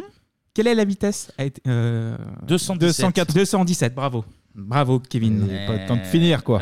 Voilà, T'allais dire 217 280. Non, parce qu'il y a un moment où il se fait flasher, euh, un, il dit 90 et c'est 190. 190, j'allais Donc, dire après, dire, voilà. voilà. Il y a un progrès. Et donc, du coup, au Là, commissariat. il lui dit- il lui dit qu'il ralentit justement. Il dit Voilà. 190, il baisse. Mm. Au commissariat, on fait connaissance donc avec les collègues d'Emilien, donc l'excellent Édouard Montout. Eh oui. Tara Romer, le collègue relou, Ouais. qui est mort un an après la sortie du film. Ah ouais? Avec, en fait, après un accident de scooter à l'âge de 25 ans. Ah, mais fait Ah, passer comme le quoi. permis, Mm. non Mais surtout, le deuxième rôle féminin principal avec Marion Cotillard, Petra, Petra. incarnée par la mannequin suédoise Emma Josberg, Mhm. blonde aux yeux bleus d'un mètre 77. Effectivement. Pas plus? Ah, pas plus. J'aurais dit plus. Ouais, il y a les talons. Les talons. J'aurais- non, mais c'est vrai. Mais il n'y a pas que le taxi dans la vie. Oh Il y a non. les méchants aussi. Ah bah oui. Le merveilleux commissaire Gibert, évidemment, un tout petit peu raciste sur les Oui, bords. oui, bah, Ah, ouais, ça bah, va. Joué par l'incroyable Bernard Farcy, évidemment, Mhm. briefe son équipe sur un gang allemand, le gang des Mercedes. Parce que film de Vroom Vroom, en fait, et les blagues sur les nazis. Ah bah c'est blague sur les cheveux et puis sur les Ouais, moteurs, c'est simple à voilà. comprendre, euh, pas de problème. Donc on a l'opération Cobra. voilà, super euh, effet spécial. Est lancé pour stopper les bandits. Donc les flics sont répartis dans différentes voitures. Ils s'emmerdent, mais deux petites frappes se chargent du divertissement. La petite ceinture noire derrière. On va se la faire. Putain, mais arrête tes conneries, Marco On va pas sur une voiture en plein après-midi, non Ah ouais On va s'y gêner. Putain, mais arrête, Marco, c'est plein de condés ici Tu veux pas qu'on rentre d'abord chez nous Tu sais, vaut mieux tu rentres qu'est-ce qu'on connaît Ça va Y'a le sommet des Zbou là-bas. Tous les flics de la Terre sont à l'aéroport. Y'a pas une condé à 20 km à la ronde là. Regarde. Putain, Marco, tu sors ton coup là Putain, relax Tous à l'aéroport, je te dis. J'ai vu à la télé, il y a Clinton avec sa gonzesse, tous les mecs de l'Est là. Regarde, regarde. Oh, les condés Marco, il vous nique, il vous prend, il vous retourne, il vous fume Ah oui. Ça, c'est un classique des cours de récré. Ça, Voilà. Euh, Ouais. euh, Le oh, Marco, retourne et euh, on fume. Marco était très connu dans les cours de récré. Donc là, tu as une Mercedes qui arrive devant la banque, braquage, Mm. et la police peut passer à l'action. Donc des carambolages partout, des coups de feu nourris. Alors, ouais. Pourquoi Ouais. carambolage? Pourquoi carambolage Parce que Fred Diffenthal, Il ouvre la porte. Ah oui, il ouvre la porte. il est ouais. dans, il est dans une équipe avec des, des connards là. Et Ah, et- c'est assez drôle d'ailleurs avec les connards. Ouais, ouais. Pas de meufs, pas de gonze, pas d'alcool, Pas pas de de clope, et pas de gonzesse. Très drôle Et là, ça. tu fais, tu regardes le volant, je vais acheter un prost. À la poste, et avec du sable Avec, Avec une du sable. tonne de sable, la voiture à l'eau. Voilà. C'est dommage qu'on soit pas à la plage. alors. Et du coup, il ouvre la portière parce qu'il a envie de pisser. et Ouais. C'est lui qui provoque. Ah oui, oui, c'est Il, ça. il casse tout, ouais. Donc il y a des coups de feu nourris. Donc les Allemands sont partis depuis bien longtemps. Ah. Mais ça n'empêche pas l'arrêt des coups de feu. Les policiers et militaires se tirent dessus entre eux. Alors, et puis là, alors, critique nulle, mais c'est le mec du GIGN qui arrive. Ouais. Et du coup, le GIGN, donc les mecs sont ni à couvert et ils tirent au fusil. à- Alors, C'est du ils- cinéma. Ils mettent des cartouches, tu les vois tirer, mais c'est Ouais. risible, tu sais, ils maîtrisent pas les fusils. Ma théorie, c'est que c'est inspiré de la fusillade de Hit. Euh, très très très mal fait, je le Ah consens, bah, mais ils sont inspirés de ça, Ah à non, mon mais avis. tu les vois tirer, mais c'est tu dis, foireux. et là ouais. tu tires un pigeon, là, frère. Bien T'es pas, sûr, t'es pas bien du sûr. GIGN, là. tu- Ah oui, mais c'est pour montrer qu'ils sont euh, nuls en fait. On, on Ah va bah le voir oui. après. Oui, bah là on le voit bien. Oui. Après tout ça, on retrouve Émilien avec sa maman en train de manger. C'est un fils à sa maman. Ah bah oui. Voilà, Mhm. mais il doit retourner au boulot en taxi. Et première rencontre entre Daniel et Émilien. Eh oui. Ça taille le bout de gras, la haine de la police. Daniel pense encore qu'il parle à un gars de chez IBM, donc il se lâche un petit peu sur, la, Oui, sur les ouais, policiers. voilà, oui, oui. Il dit deux, trois trucs pas très sympas. Cliché, ouais. Et mais de toute façon, le vrai métier de Daniel, en fait, c'est pas chauffeur de taxi. Il change de volant, appuie sur le champignon, arrive au commissariat et se fait, en fait, fait vomir Émilien, qui s'avère être Policier, mais. policier. Mais alors, moi, pour moi, il vomit pas. Ah, il, Ah, il, tombe dans le plat Pour euh, moi, de il sa a- mère. Il a, la, tombe, la tête qui tombe dans le bœuf Ouais, bourguignon, je sais mais pas quoi. Et Pour du moi coup, aussi, il y, a- il y a Daniel, petit vomi quand même. hein. je pense Ah, il y a- je Ah, pense il faut voir le petit vomi quand replay, même, mais ouais. à mon avis, il y a Il petit y a vomi peu- parce que petit vomi. il dit, ah, d'habitude, il- c'est en sortant. euh, Ouais, mais il Donc- dit des choses. Il dit aussi, euh, vous inquiétez pas, je n'ai pas le permis alors qu'il l'a en fait. C'est vrai. Tu vois, donc C'est vrai un- aussi. C'est un mythomane. Alors, est-ce qu'on doit croire à chaque fois Samina Non. Et t'as Daniel qui pourrit les policiers, t'as Émilien qui pourrit les taxis. Et finalement, Ouais. voilà, euh, c'est pas taxi, C'est et c'est pas cliché mon métier. contre voilà. cliché, ouais. Donc 190 km/h, tu l'as dit en taux, Oui. au lieu de 217, il y a du progrès. Mais Daniel, il est dans la merde. Ah bah là, flagrant délit. Oui. Flagrant Ah, délit. voilà, c'est sous son nez. là, donc, Et euh. Émilien lui propose un marché, de bosser avec lui pour faire tomber le gang des Mercedes. Mm. Et d'ailleurs, Daniel, il en connaît un rayon. Bon, alors voilà. C'est les 7 attaques. Dans l'ordre. Je suis pas spécialiste Mercedes, moi je suis plutôt Ferrari. Oui, et ben là, le gang il s'appelle Mercedes, mais je te promets, hein, dès qu'il passe chez Ferrari, tu seras prévenu. Une Mercedes rouge, quelle horreur. Attends, je sais qu'elles sont rouges. Regarde plutôt si tu vois un truc qui nous aurait échappé là. Vous avez épluché sous toutes les coutures, mais bon. C'est jamais. Un détail. Tu parles d'un détail. Quoi? Votre gang, c'est des Allemands. Dis-moi, t'avais Sciences Po, toi? Mercedes, donc c'est les Allemands. Tu veux te reposer 5 minutes, tu dois être naze. Les pneus avant sont surgonflés et ça, c'est typique des Allemands. En plus, ils ont monté les 8 pouces, mais ils ont été obligés de le faire en Allemagne parce qu'il n'y en a pas des pneus comme ça en France, faut les commander. Et vu l'usure, ils vont être obligés de les changer dans pas longtemps. Sur cette photo, là, le pot est un peu tordu. Mais pas sur celle-là. Ils ont dû toucher pendant leur fuite et ils l'ont changé après. Et le seul mec qui monte les pots plats à Marseille, c'est Kruger. Et Kruger, il est allemand. Heureusement que t'es pas spécialiste Mercedes. Ah, Eh ouais. sacré, sacré Dany. Vu ça Voilà. En deux secondes là, le coup d'œil, le pot, le, les, Ouais. tout là. Eh, bien sûr. C'est incroyable ce mec. Et là, t'as notre nouveau duo de choc va stationner près du garage Kruger. On apprend que ce dernier est insomniaque. Ils vont bah, attendre longtemps. Daniel l'apprend. Daniel l'apprend. il le dit pas tout de suite. Voilà. Ils vont attendre longtemps, mais le- ils ont au moins des sandwichs. Ah, ah, ah, ah. alerte sandwich. Alerte sandwich. Ok. Alors, pendant la nuit, Daniel et Emilien découvrent la manœuvre des Coréens pour travailler 24 heures sur 24. Mais quelle est leur voiture aux Coréens? Une BX. Bravo Antoine Allez euh, Bra BX. C'est ma première Je pensais que t'allais demander hmm. euh, la composition du sandwich. Ah, ah ouais, la- la- laitue, le jambon, tout ça. Et comme l'a dit un jour un grand philosophe, il n'y a rien qui ressemble plus à un Coréen qu'un autre Coréen. Ah, il a osé. Ah, j'ai osé. Bah oui, bah oui. Bah allez, on va dans le cliché, on y va. Bah, hein. bah, en fait, c'est dans le film hein, derrière. Le, principe fonctionne comme ça, c'est ce, que. Dit, ce que dit Emilien. Tu relates euh, simplement les faits. C'est euh, Daniel qui le dit d'ailleurs. Euh, euh pardon. Voilà. Oui, oh, peu importe. Hein, donc pleine nuit, une Mercedes. Je, je confonds les blancs, moi. Il n'y a, rien, qui ressemble plus à un blanc qu'à un autre blanc. Pour bon, on fait, on fait d'autres. Ah, donc on est en pleine nuit, une Mercedes grise arrive chez Kruger pour acheter les nouveaux pneus. Mais Emilien il reproduit la technique des Coréens, mais quand comme il est, il termine dans la poubelle. Alors la technique de pour ceux qui n'ont pas vu le film, c'est-à-dire que il compte sur le racisme des Français. Donc en gros, il y a un permis avec bah, une photo d'asiatique. Oui. Il, y a un mec qui dort dans le coffre et, après, il se remplace. Et du coup, il dit bah, je vais aller me cacher dans le coffre. Et puis il fait très bien le cliché asiatique, hein. il, le joue très très bien. En fait, non, il joue un Rome, je crois. Il dit ah, pas moi. Ah bon suis- je suis- euh, da- Emilien, oui. Euh, Emilien. Ah, ah parce qu'il se cache dans le coffre et Daniel dit de loin il fait mais les cons ils vont ils vont Ah bah, chercher tu vois, des je- pneus. je l'avais même pas, du Où coup. ils vont euh, ranger les pneus donc il le trouve dans le coffre et oui, fini. À la poubelle. À la poubelle. poubelle. Et Daniel Tu vas pouvoir dormir et même trouver à manger avec un peu de chance. Et de salto. Et Daniel retourne chez lui avec Lily dans son lit. Alors, Anto, on va en parler d'ailleurs. Là, j'ai ah peur. Ah oui, je sais de quoi on va parler. Putain, je leur ai dit un truc, ça y est, les mecs, ils ont fait une on, on l'a tous, on l'a tous. Ils ont fait une là-dessus, Daniel rentre dans le lit. Oui. Donc Lily est dans le lit. Absolument. Et il y a le réveil qui sonne. Et là. À 6 h À 6 h Et là, on voit on voit Oui, bah on, a une scène de nu. Bon, bah voilà, euh, somme toute artistique. Non, mais euh. je, je- rigole parce que j'ai- partagé cet témoin parce qu'on on, voit on voit on voit la touffe à Marion. On la voit, ça. fournie. La touffe à la Marion. La touffe à la Marion, et puis quand t'es gamin, tu t'es un peu choqué. Tu dis, oh, moi je suis là pour l'action, pour les pneus. Euh, enfin, bon, les pneus et les voitures. Hein, tu mets, pour les pneus. Tu mets une petite pause, une petite avance. euh, mais bon, non, mais bah. déjà, Marion Cotillard, son rôle avec son décolleté, même Samina Seri lui dit euh, Qu'est-ce qui m'a fait, t'a fait craquer C'est le décolleté. On sent une tension sexuelle et c'est un peu le fil rouge du film et il est peut-être normal qu'on voit une touffe à un moment. Et, et d'ailleurs, on, parlait d'amitié. Justifie, euh, voilà. Euh, on parlait d'amitié tout à l'heure. Euh, quand tu dors nu dans le lit d'un pote, en général, c'est plus qu'un pote. Bah, nous, on le fait, ah, mais bon, nous, parce qu'il fait très chaud, il fait 40 là dans le studio. Voilà. Et, du coup, Lily Srabi avec en arrière-plan le poster de l'école du micro d'argent. Tout se recoupe encore une fois. était posté pour regarder le poster. Exactement.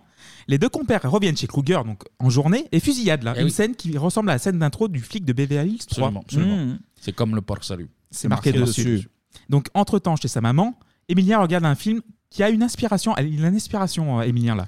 Il peut changer le cours de l'enquête. C'est il espèce poste. de nanar bizarre. Voilà. Euh, Avec des dialogues qui sont assez. Euh, doublés Comment il dit euh, Mon beau Non, comment il dit oui, mon petit, un truc dans le genre. Ouais, je sais plus. Bébé, ou bébé, il l'appelle. Voilà, bébé. Eh oui, c'est pas mal, Et en gros, le héros du film tire une fléchette. Voilà. Transpondeur, c'est un transpondeur. Un transpondeur dans une bagnole et il se dit. Bah ça Bah voilà. Là, il file au poste, sauf qu'au préalable, notre petit Émilien c'est lancé un petit thé sous la cuisinière. Et il est parti sans l'arrêter. Voilà. Mais au poste, l'heure est grave. L'opération Zen est lancée. Mm. Grâce à Emilien, la police peut localiser la Mercedes rouge, mais les Allemands sont intelligents. Changement de plaque et de peinture qui eh fait disjoncter le transpondeur et les Allemands, dans une Mercedes grise, peuvent prendre la fuite tranquillement. Parce que je pense qu'un truc numérique comme ça. Ah, bah, euh, ça saute. Si tu mets un peu de peinture dessus, C'est fini. Et puis même ne après, cartonne. Et puis même l'idée était bonne, mais même je veux dire des Mercedes rouges qui deviennent grises avec des Allemands à l'intérieur.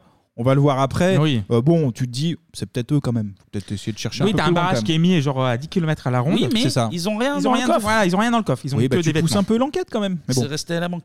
Mm. Mais le petit thé qu'Emilien a lancé tout à l'heure, il a eu de grandes conséquences. Eh oui. Eh oui, l'appartement de maman a pris feu. Eh donc les deux se réfugient chez Daniel alors que Lily avait tout préparé pour faire la nouba. Voilà. C'était la Nouba. Enfin, Bah, la Nouba, bamboche. bamboche. En fait, C'était la il- bamboche. mais il y a tellement de jeux de mots que je pouvais faire avec la voiture et machin. euh, ouais, je me suis C'est vrai, retenu. c'est vrai. Voilà. Parce que le moteur de Lily est un peu en surchauffe, voilà, pour Ah être oui, euh, oui. Ou le pot. Mais bon. Donc. Emilien, donc euh, constatant ça, il décide de rendre le permis à Daniel et Lily et Camille décident de prendre un café.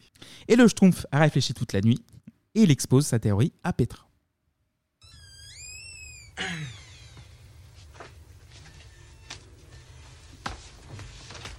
C'est un petit café pour détendre l'atmosphère et pour me faire pardonner.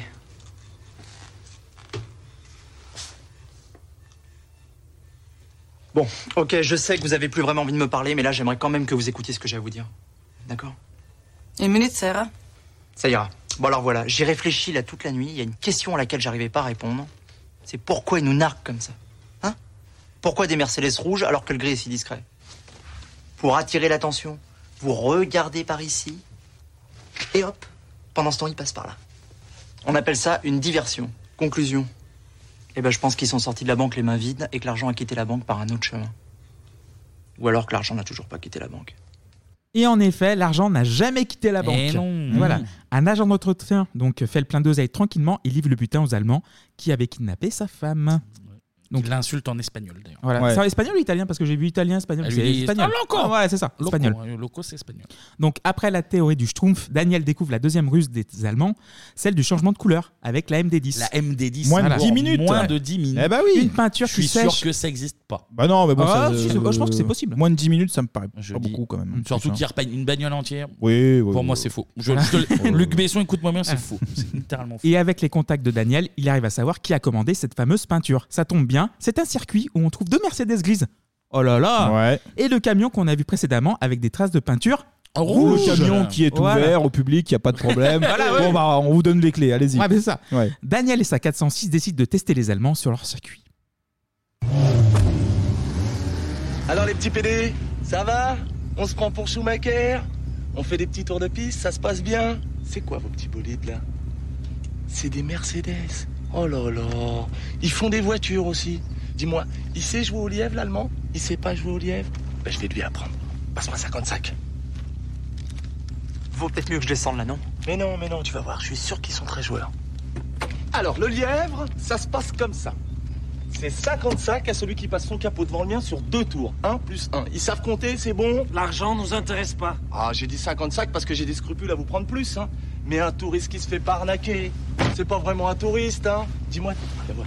tu jettes un œil dans ton rétro au cas où je serais déjà derrière toi au deuxième tour. Ça sert à rien que tu te tapes un tour gratuit, hein, ma poule.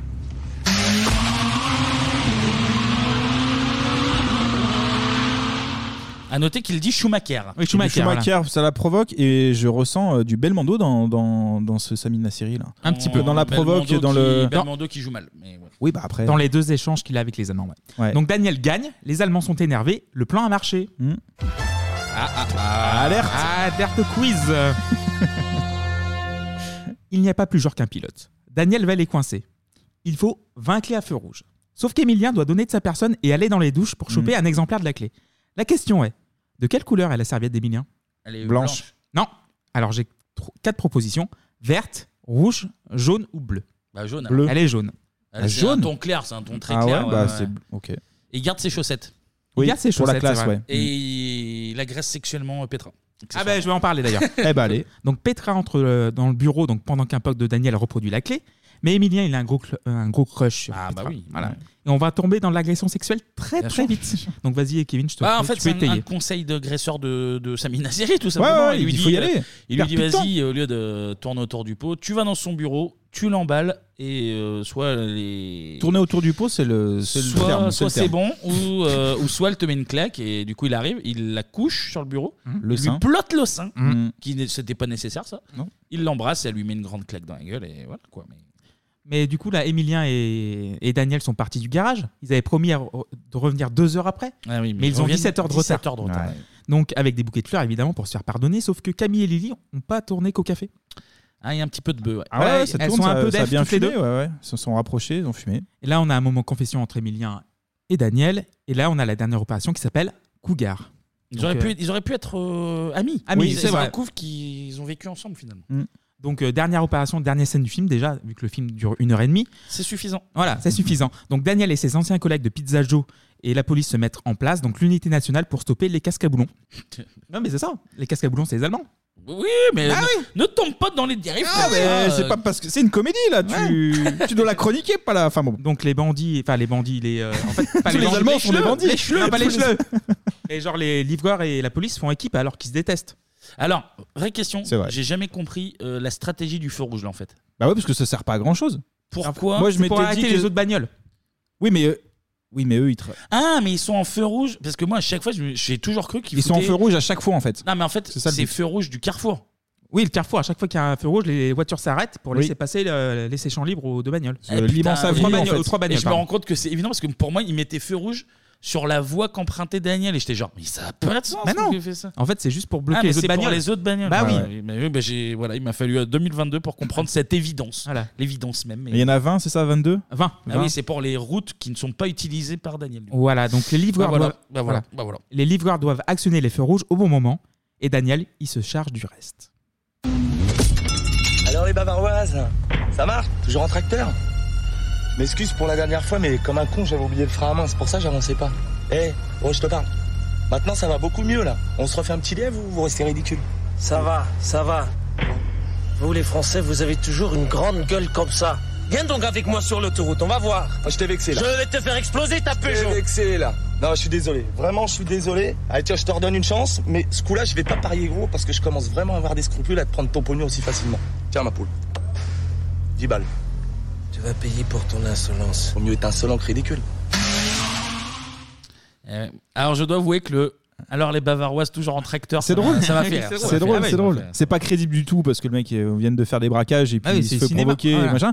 Mais oui, ça c'est Et drôle. puis ouais. surtout, ce qui est pas crédible, c'est qu'il tire à double mitraillette à une Oui, un oui, mètre, un mètre, y a rien, y a rien.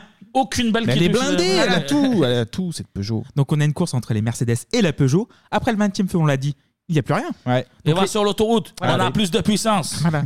Donc les trois voitures s'engagent sur l'autoroute, puis sur un tronçon qui n'est pas fini. Et Daniel, il sait tout ça. Oui, il sait Lui, tout il a ça, les bah plans oui. de la vie. Bah oui, il c'est un sait pilote, tout, c'est un tout, pilote. tout, tout. Il est le PLU. Il est le PLU. C'est lui en exclusivité. Mais les Allemands, eux, ils sont pas au courant. Ils sont piégés.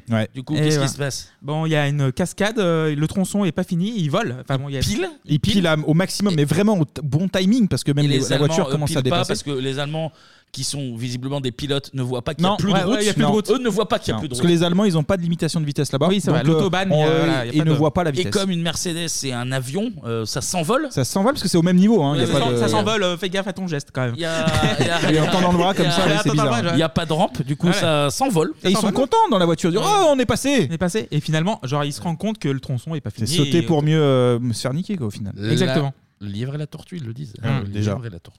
Et tout est bien qui finit bien. On voit Daniel et Lily. touffe, t'es bien. Ah, touffe, on revient à la Ça, touffe. On revient sur la touffe. C'est fou ça. Tout est bien qui finit bien. Ouais. On voit Daniel et Lily enfin consommés dans une pièce apparemment très exsangue. Il s'avère qu'ils sont à la mairie de Marseille. Et nos deux héros. Au début, j'ai cru que c'était dans une église, moi. Ah, c'est un peu Hein ça. Ça ressemblait un petit peu. Je dis, oula, L'église vous de la loin. République. Voilà. Oh là là là là. L'église de la laïcité, ça ne veut absolument rien dire. Et nos deux héros reçoivent la médaille de l'ordre de national du mérite. C'est beau, c'est mérité.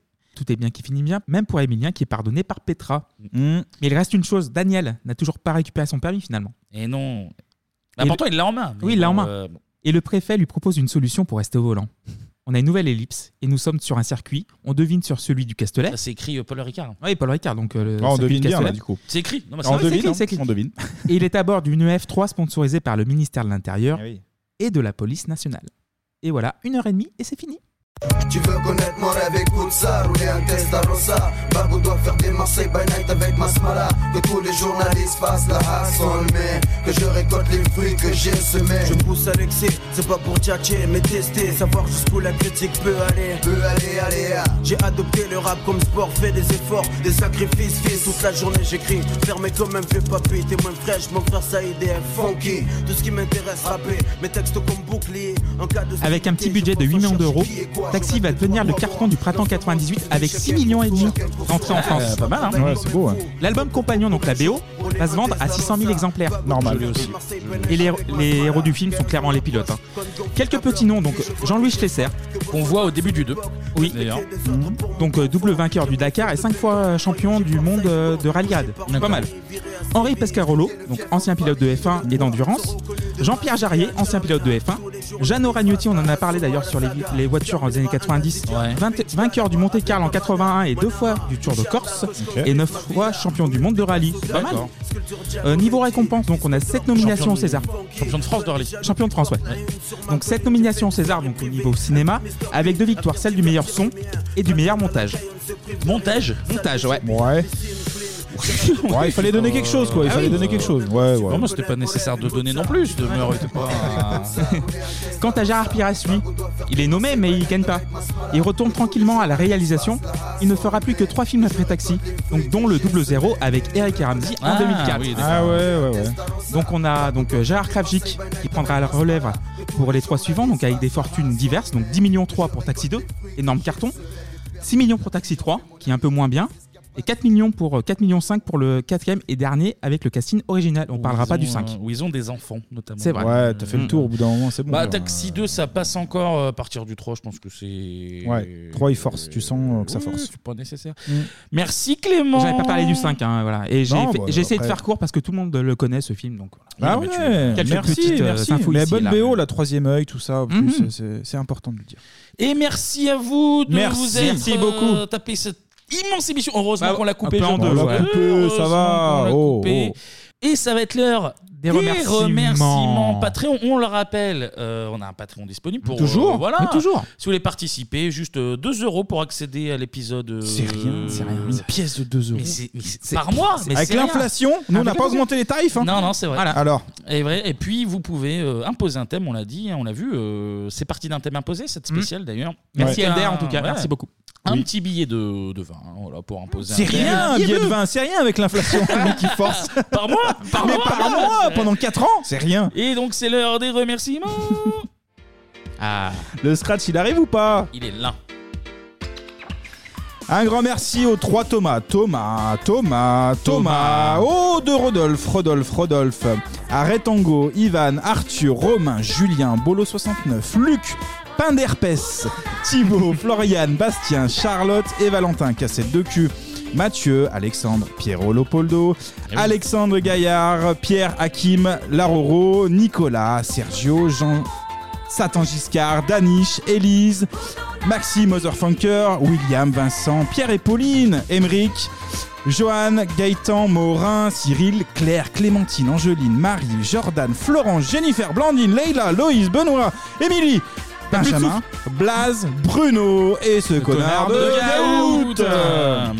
Euh, Donc merci à vous tous. On le rappelle, on se retrouve sur les réseaux sociaux pour encore plus de de multi, de, de médias, de D'informations, multimédia, de culture, de on tout. Vous met, Mm. on vous met des vidéos, on vous met des, des photos, Ouais. on vous met des parfois des, des sondages, mais c'est c'est fou. Publicité. Il y, a, il y a de tout. Et on retrouve de tout. C'est l'essence de Les l'émission. deux, c'est le même nom sur Insta et sur Twitter, 3615 Bibop. PIB. OP. Et quant à nous, on se retrouve, alors un peu moins que le mois prochain, euh, dans trois semaines finalement. euh, vu Ouais, ouais, qu'on c'est a- plus vu court, qu'on du a gratté deux secondes. Ouais.